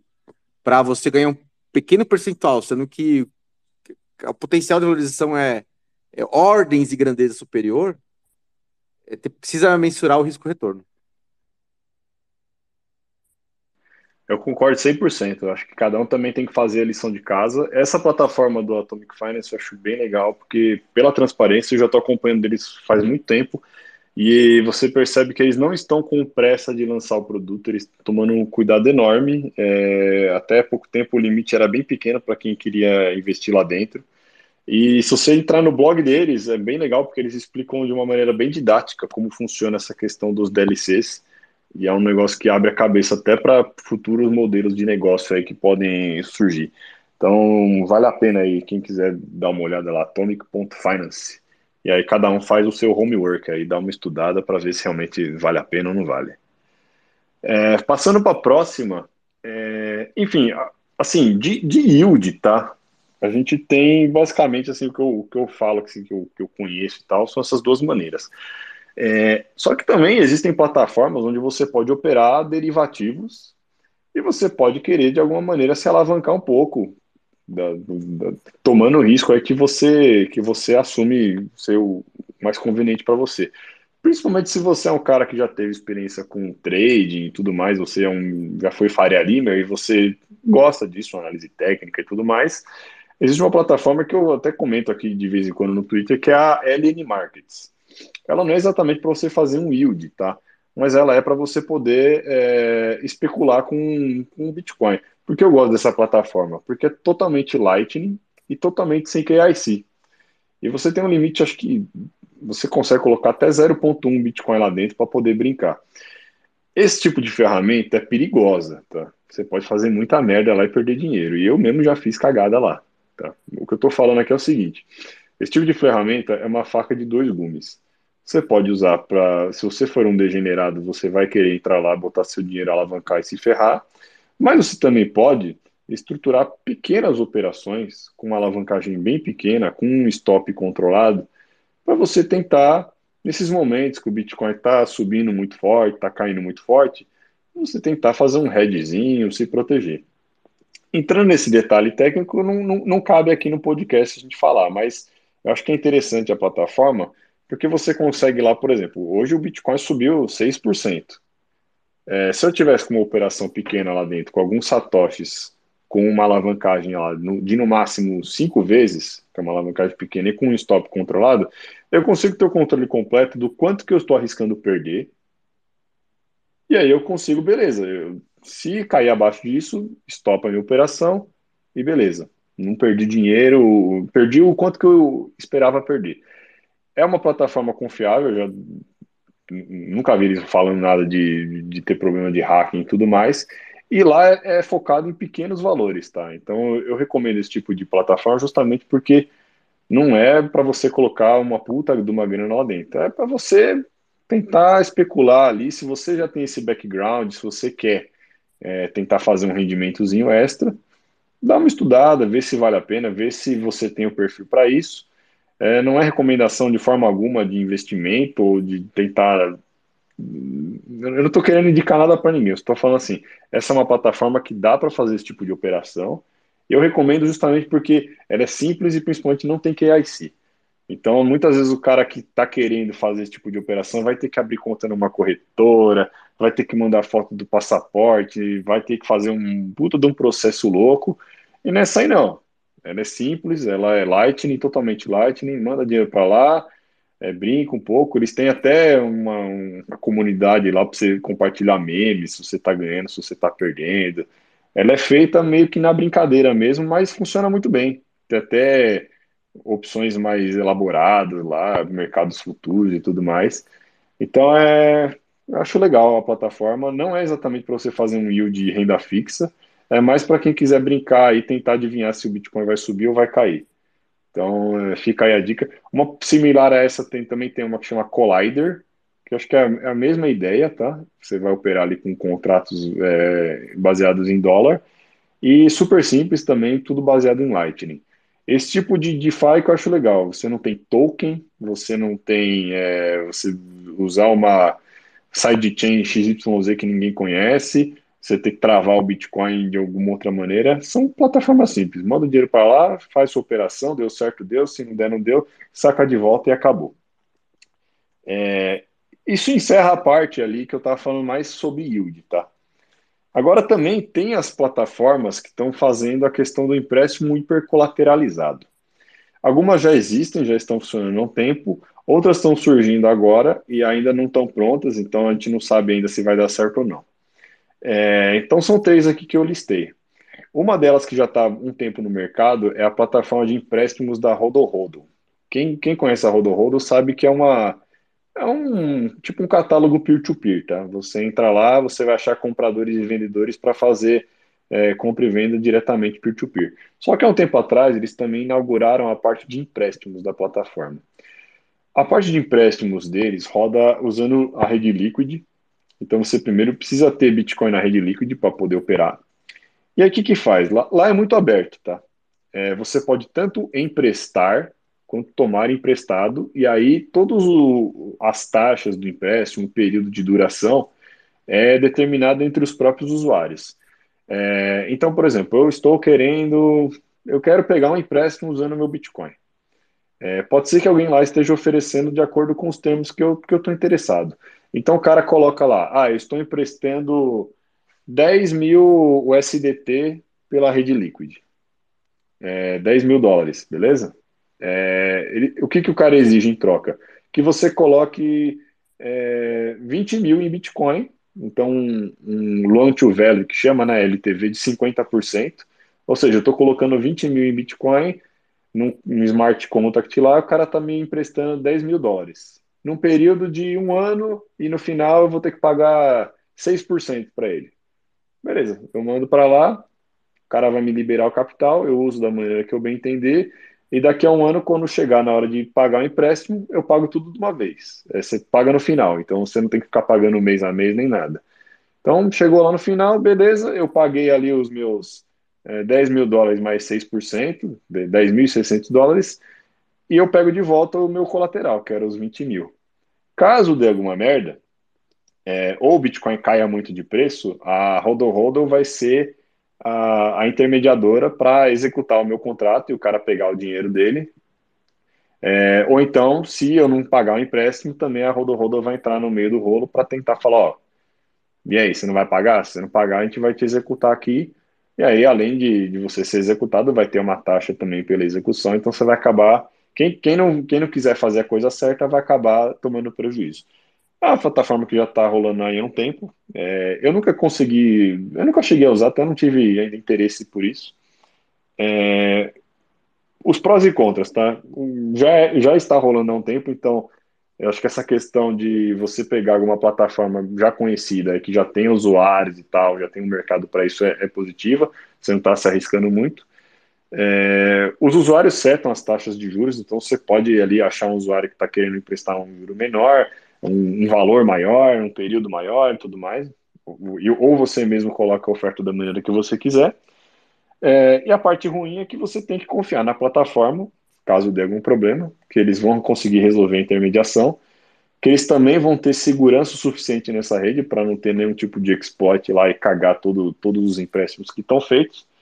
É, e Assim, não sei se é pró ou contra, mas eles usam a rede Liquid, tá? A rede Liquid é uma rede rápida, confiável e tudo mais, mas não é o Bitcoin, é uma sidechain, então você também tem que tomar cuidado para não, não colocar muito capital ali. É, bom, acho que era isso da Rodo Rodo. Vocês já chegaram a usar, conhecem, recomendam, não recomendam? Conheço, nunca usei, mas conheço bem. É, acho que melhor deixar o Jaraguá falar aí e deixar você passar a lista, porque tem várias outras que, que eu conheço melhor ainda. Eu tenho vários amigos que usaram.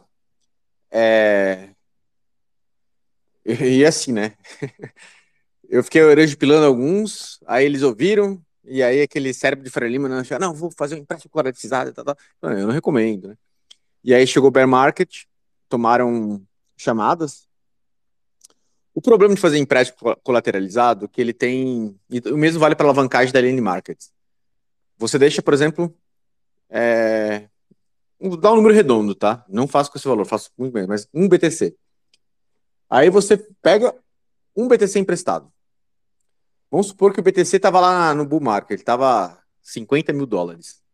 Então você deixou 50 mil dólares de garantia e pegou 50 mil dólares emprestado para comprar um outro BTC. Então você tem 50 mil dólares de dívida mais os juros.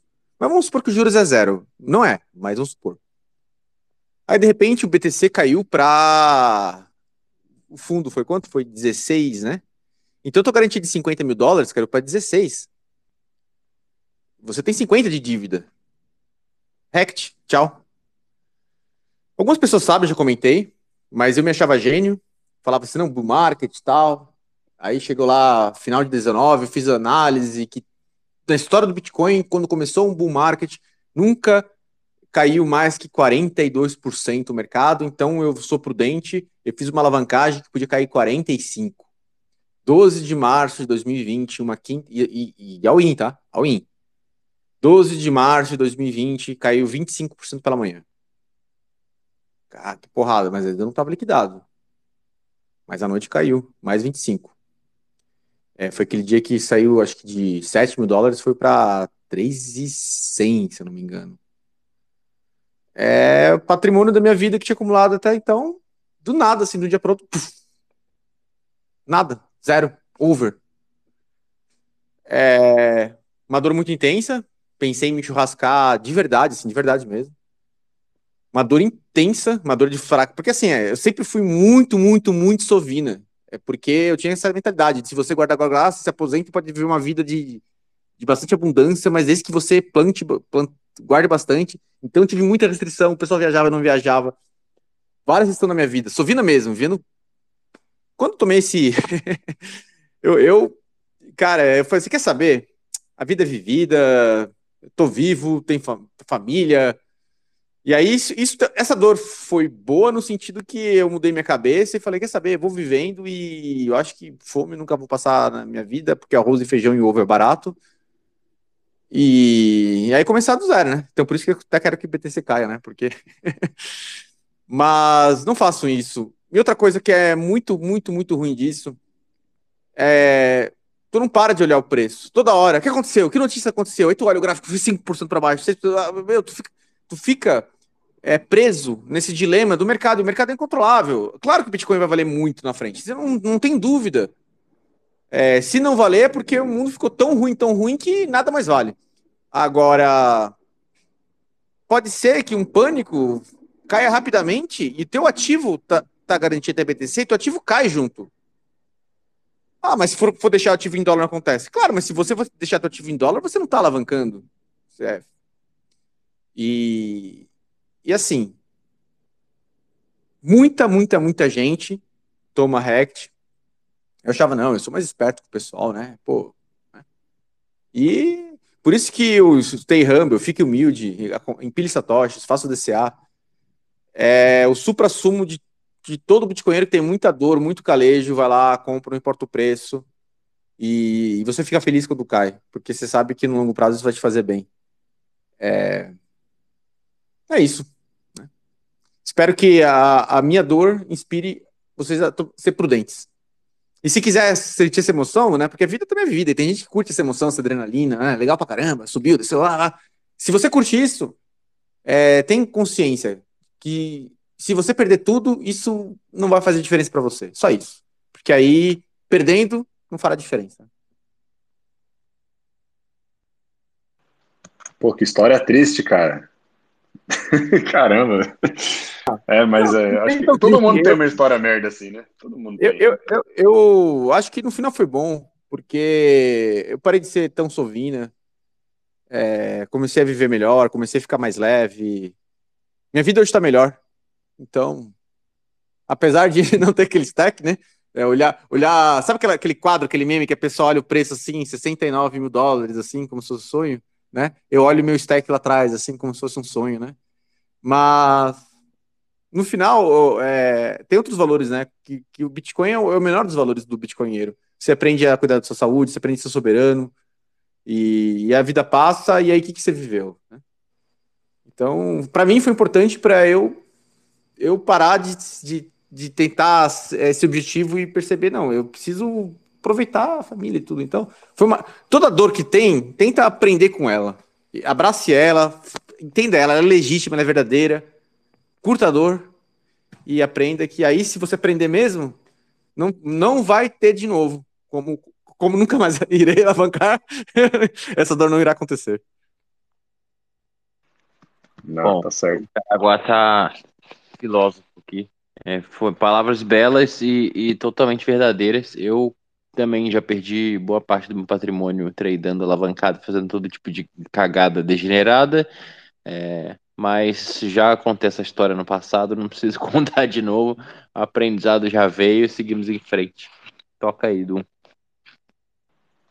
Então, vamos lá. É, eu concordo 100% também. E tudo que eu tô falando aqui, eu acho que as pessoas têm que é, é aquilo que o Jaraguá falou no começo. A primeiro acumula, bicho. E, e, depois que você acumulou bastante, se você for querer brincar com alavancar e tudo mais, cara, eu, eu assim, eu sou muito conservador, porque eu, eu não fiz tanta cagada com Bitcoin, mas antes de eu entrar no mundo do Bitcoin, eu fazia muita cagada no mercado financeiro tradicional. Eu já cheguei a quebrar várias vezes, assim. Então, hoje, assim, o que eu coloco para arriscar é no máximo, mas no máximo mesmo estourando 20% do meu patrimônio, assim. Jamais algo além disso. E se der merda, eu não vou querer dobrar a posição, não vou ser teimoso nem nada. Eu simplesmente aceito a derrota e reconstruo pronto. Mas vamos lá. É, a, além da, da Rodo Rodo, a, a, vantagem também da Rodo Rodo que eu não mencionei é que você está fazendo tudo isso sem KIC direto, tá? Como eles usam a rede líquida e tudo mais, você pode usar um nickname e o cara que está te emprestando dinheiro, ou que você está emprestando dinheiro para ele, também está usando o nickname e está tudo fora do radar e você não está pagando IR, não está pagando iOS, não está pagando nada. Mas, caso você seja uma pessoa muito honesta, você tem a oportunidade aqui no Brasil é, da Rispar, que também faz um serviço parecido com esse, é, só que lá realmente é uma plataforma direta, não é peer-to-peer. -peer. Então, e você vai receber em reais, só que é, aí existem os problemas, né? Você tem, você tem que confiar na plataforma, a, a Rispar acho que é confiável, até hoje não deu problema, só que o problema maior é que o Brasil a taxa de juros é muito alta, e mesmo você colocando o seu Bitcoin como colateral, eles ainda vão te cobrar uma taxa de juros muito alta porque a Selic está alta. Então eles não vão querer operar no prejuízo, certo? Para eles, eles têm que cobrar pelo menos a Selic mais alguma coisa. Então, assim, é, na época que os juros estavam muito baixos aí na canetada, até estava interessante e tal, você pegava um empréstimo a Rispar, só que, é, como agora os juros estão altos e você também tem encargos em cima do empréstimo, né, que é um empréstimo oficial, bonitinho, né, então você vai pagar IOF, você vai pagar um monte de taxa lá, acaba que, cara, é muito ruim, assim, o, o, o custo final do empréstimo fica horroroso, acho que deve já estar tá na casa dos 20%. Então, não vale 20% ao ano, né? Então não vale a pena, né? acho que é um custo muito grande aí para pouca coisa. É, e tem outras plataformas parecidas também aí de, de empréstimo oficiais, caso você queira usar seu Bitcoin como colateral. Mas aí não entra tanto no caso, o que eu estou querendo oferecer aqui são as que são mais é, fora do radar, então, sem tentar criar esse. E aí, tem mais duas aqui para encerrar. Uma delas é a Fujimone, que é uma que está em beta agora, acabou de sair esse mês a versão beta. Só que o beta deles está muito cru ainda, eles colocaram pouca liquidez lá, eles estão testando. É, o Fujimone, ele é uma, uma proposta mais parecida daquela ideia que o, que o Renato menciona várias vezes. É, eles estão criando uma nova stablecoin baseada no tanto de colateral que vai ter na rede deles. Eles também utilizam o Liquid, e lá é, não é empréstimo peer-to-peer, lá você está emitindo uma moeda utilizando o seu Bitcoin como colateral na rede Liquid. Então, o que, que vai acontecer? Você tem lá um Bitcoin, vamos arredondar de novo. Você coloca lá nessa plataforma da Fujimone e eles vão emitir, vai, se um Bitcoin está valendo 30 mil dólares, eles vão emitir, sei lá, 50% do valor numa stablecoin deles, que é a FUSD, lá na rede Liquid. Então, dos 30 mil, você vai pegar 50%, 15 mil dólares nessa, nessa stablecoin, beleza? E aí, acho que vai ter uma taxa de juros fixa lá dentro da plataforma, é, eles estão querendo colocar alguns tipos de modelo de negócio, alguns deles é, vão, vão, ser bem transparentes na, na, questão de onde está o seu dinheiro, que eles realmente não estão usando o seu fundo para alguma outra coisa, que eles não estão é, imprimindo dinheiro do, do, nada, vai ser um negócio que você consegue verificar, só que eles vão cobrar mais caro por isso, pelo que eu entendi. É, mas aí é basicamente um modelo desse. Eles vão emitir uma stablecoin própria, você usa essa stablecoin da maneira que você quiser.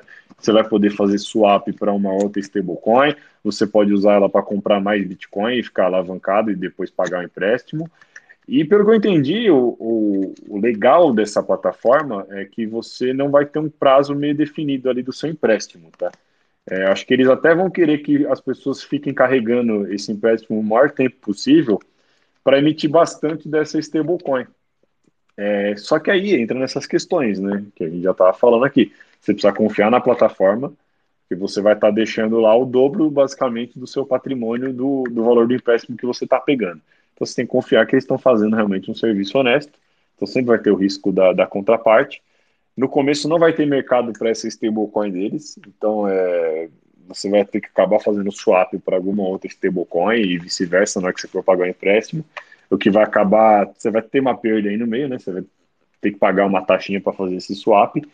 É, e tá no começo, né? Ainda tá cru, pode ter bugs, pode ter erros, a plataforma pode ser fraudulenta no final das contas, a gente não sabe, mas talvez seja um modelo interessante que vai surgir aí. É, é legal ficar de olho nesse tipo de modelo, porque justamente é, seria uma nova maneira de ter stablecoins é, hipercolateralizadas e com funcionamentos ali específicos para caso o cara, o Bitcoin comece a despencar de preço, o cara possa injetar mais colateral, ou então simplesmente ele ser liquidado e tal, o, o, o a, a stablecoin dele ser queimada e beleza.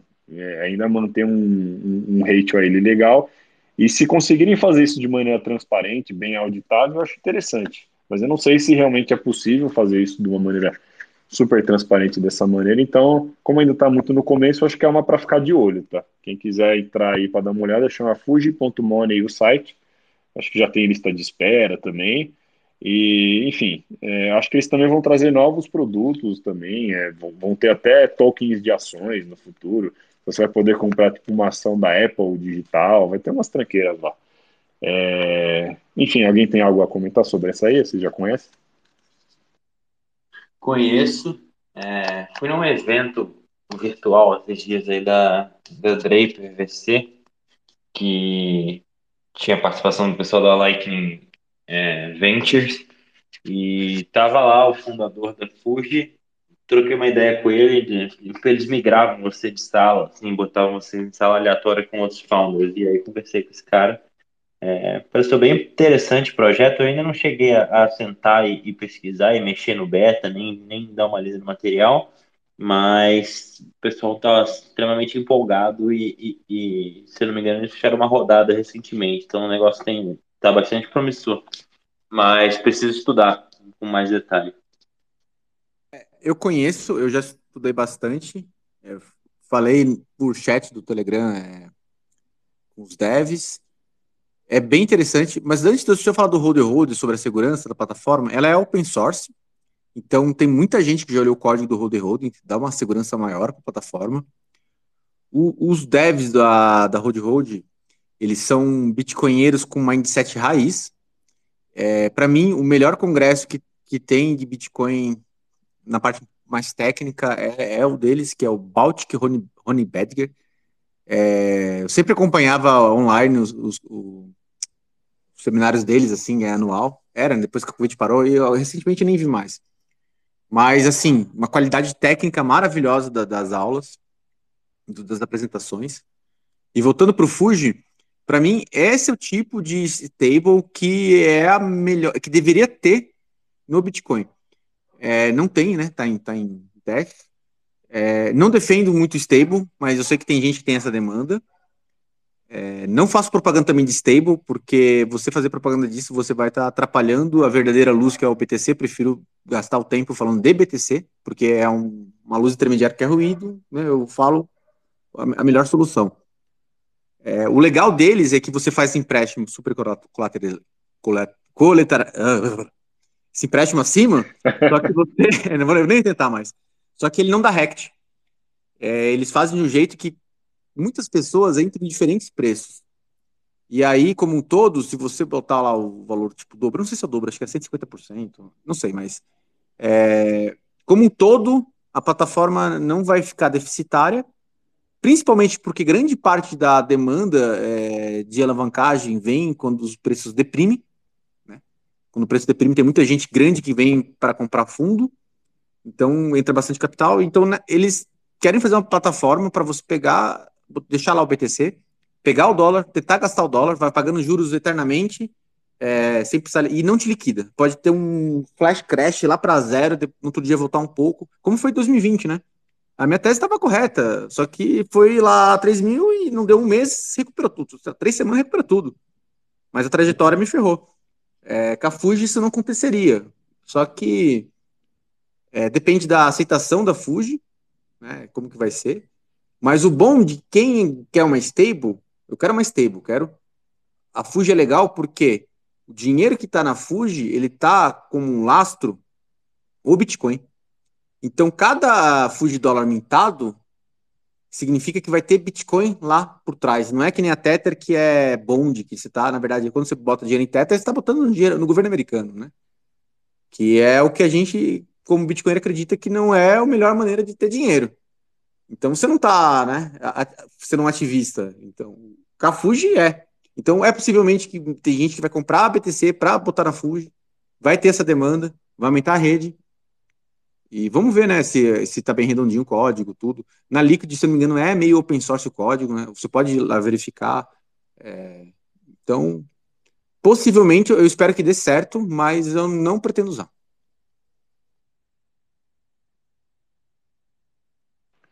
Bom, e para encerrar, tem mais uma só aqui que eu descobri essa semana, eu acabei dando uma olhada, que é parecida assim a ideia, mas no fundo aí quando você olha com uma lupa você vê que não é tão legal chama lava.xyz.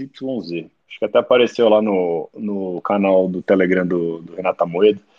É interessante a ideia, mas na hora que você olha no detalhe, cara, não é tão boa. Por quê? A ideia é parecida com a Fuji. É, eles estão querendo fazer uma interface bem amigável ali, como se fosse um, uma interface bancária mesmo. Só que já começou a ficar fedido para mim na hora que eu vi que eles vão usar stablecoin na rede Solana. Aí eu já olhei e já dei uma desanimada, entendeu? É, eles parecem que usam também o conceito de oráculos de DLCs, mas eu não entrei a fundo para entender. Só que é basicamente a mesma ideia, tá? Você colocaria Bitcoin lá como colateral e aí você tomaria já de cara um empréstimo ali, só que você não vai ter uma stablecoin própria.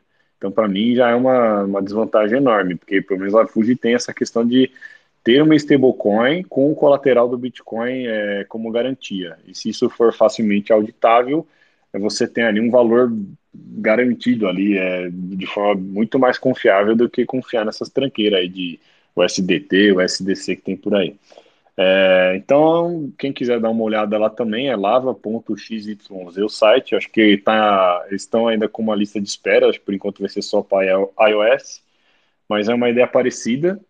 É, eu, particularmente, acho que vai ser mais interessante acompanhar a Fujimori, mas quem quiser dar uma olhada nessa aí, também é legal. E, cara, era isso que eu tinha, tá? Eu trouxe esses projetos aqui, já tomou bastante tempo aqui de falar, mas só para ter uma visão geral é, do que está rolando na rede Bitcoin, eu acho que é interessante até acompanhar, porque estão surgindo esse tipo de, de, tecnologias, tal, de oportunidades. Uma coisa legal que, que é, vale a pena mencionar aqui, que surgiu essa semana, que eu achei super interessante, é que a, a que serve para você fazer o submarine swaps entre Bitcoin e Lightning. Isso é muito interessante para quem, por exemplo, você tem um canal aberto na Lightning, só que você perdeu a liquidez para o seu lado e você quer, de alguma maneira, mandar a liquidez de volta para você. Eles faziam um serviço de você mandar Bitcoin on-chain e aí eles mandavam a liquidez em Lightning para você. Então, para você rebalancear o seu nó, você tinha que fazer uma transação on-chain e aí eles devolviam a liquidez. Só que aconteceu, com o custo aumentado da rede Bitcoin, é, acabou que o serviço deles ficou basicamente inviável. Ninguém ia querer pagar 20 dólares para mandar um pouco de dinheiro de volta para um canal Lightning. E aí, olha que legal, esse estresse da rede fez com que eles rapidamente criassem um serviço que faz a mesma coisa, só que usando o Liquid. Então, como a Liquid tem uma rede muito mais é, vazia e muito mais barata de, de trafegar, você agora, tendo o Bitcoin na rede Liquid, você consegue mandar liquidez para o seu canal Lightning é, de uma maneira muito, mas muito mais barata. Você vai pagar centavos de dólar. O FII é ridículo. Então, você faz uma transação líquida lá, eu quero mandar um milhão de sats para o meu Node. Eu mando o líquido para eles e eles vão mandar para mim Lightning normal. Então, é vantagem para todo mundo, para eles também, porque o serviço deles voltou a funcionar e ser competitivo. E é o tipo de coisa interessante que acontece quando tem esses estresses no mercado. Né? Você vê a taxa do Bitcoin disparou e as empresas, porra, vamos se movimentar, o que, que dá para fazer para a gente resolver isso aqui? Então, acho que nesses momentos a inovação começa a surgir. Então, agora a gente tem uma ferramenta nova aí que surgiu essa semana, que é muito mais inteligente para as pessoas que têm Node Lightning, que está querendo fazer roteamento e tudo mais. É, vai ser um custo muito mais barato agora você conseguir mandar liquidez de volta para o seu lado. É, bom, mas era isso. Alguém tem mais alguma, alguma que eu não mencionei aqui que vale a pena comentar? Pode adicionar algum comentário aí?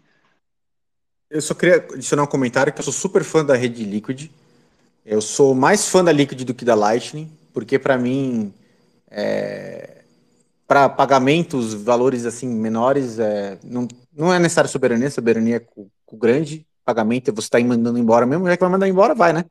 E a Liquid ela é tabelado assim, é sempre, como ela é uma federação, sempre a tarifa mínima do BTC. É outra maneira de ter tarifa, mas equivalente, tu vai pagar uma transação Liquid igual a tarifa de um set por, por byte do BTC. Só que ela tem transação confidencial, não mostra nada.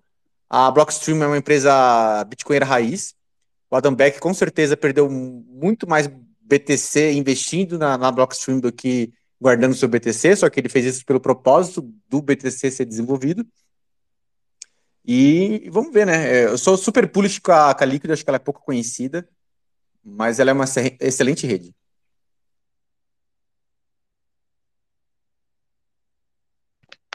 Acho que é isso. Não tenho nada a adicionar depois de, das duas aulas dos senhores aí. Vamos encerrar. Maravilha, então. É, mais uma vez a gente ficou na pé tarde aí, acho que não vai dar tempo de abrir os comentários, porque já está muito tarde. Só também ressaltando o que o Jaraguá falou, acho que é interessante realmente a Liquid, eu também confio bastante. Eu acho que até uma alternativa muito melhor para quem está começando e quiser comprar em peer-to-peer, é, se a rede continuar cara por um tempo aí para você ir comprando on-chain, vale a pena o cara tentar comprar direto em Liquid e acumular bastante e depois ele manda on-chain. Né? Você acumula, usa a Liquid como uma rede intermediária, para você fazer um stack legal e tal. Aí na hora que tiver um, uma grana boa, manda um chain, consolida na, na blockchain principal e vai fazendo isso. Talvez seja o caminho aí no futuro para o mercado peer-to-peer, é, quando as, as taxas de rede começarem a ficar muito caras de forma constante, né? Pode ser que daqui a pouco a taxa volte a ficar barata. Mas aí no próximo halving, se o Bitcoin dispara de preço, ela vai ser cara por padrão. Mesmo com o mempool vazio, vai ser cara. Então, a gente vai precisar desse tipo de ferramenta aí para as pessoas que ainda não entraram começarem a acumular Bitcoin. Bom, mas acho que é isso aí, então. É... Obrigado aí todo mundo pela audiência. Domingo que vem estamos aí de volta para mais uma sessão de coringamento. E eu espero aí a audiência de vocês novamente, pessoal. Então, boa semana para todo mundo e vem coringar com a gente aí no Telegram durante a semana. A gente vai mandando as, as piores notícias que a gente encontrar. E aí podem dar despedida aí, Jaraguá. Legal, só vou falar mais 30 segundos. O Ben daquele canal é, SPTC Sessions, ele botou uma maneira que ele faz o DCA, ele compra uma, uma corretora que tem sets, é, Lightning, aí os, os sets Lightning ele manda para a rede Liquid por uma um crossover que ele coloca lá no site dele, pode ser esse que você falou, não, não vi. E a rede Liquid, na carteira é, é Green, da Blockstream, ela aceita tanto hard wallet, mas ela também aceita 2FA. Você pode ter ela no computador e teu celular é 2FA, de forma que mesmo que for tudo hackeado, se não tiver aquele código 2FA do teu celular, não tira de lá. A carteira da, da Green é bem, é bem segura nesse aspecto. É a carteira quente mais segura que tem, na minha opinião. E aí, depois que tiver um stack já considerado legal, que vale a pena você trazer para a rede on-chain para fazer a custódia fria na sua code card, que várias, várias é, várias compras pequenas de Lightning, vai tudo para Liquid, quando a Liquid aumenta o valor, tu manda para a tua cold card, que é a verdadeira maneira segura de você ter. E se o valor começar a ficar alto, aí faça multisig com duas cold. Essa é a dica. E um grande abraço, até mais. Falou, pessoal. Boa noite, boa semana. Até domingo que vem para mais uma semana de coringamento. Fui. Valeu, pessoal. Até a próxima.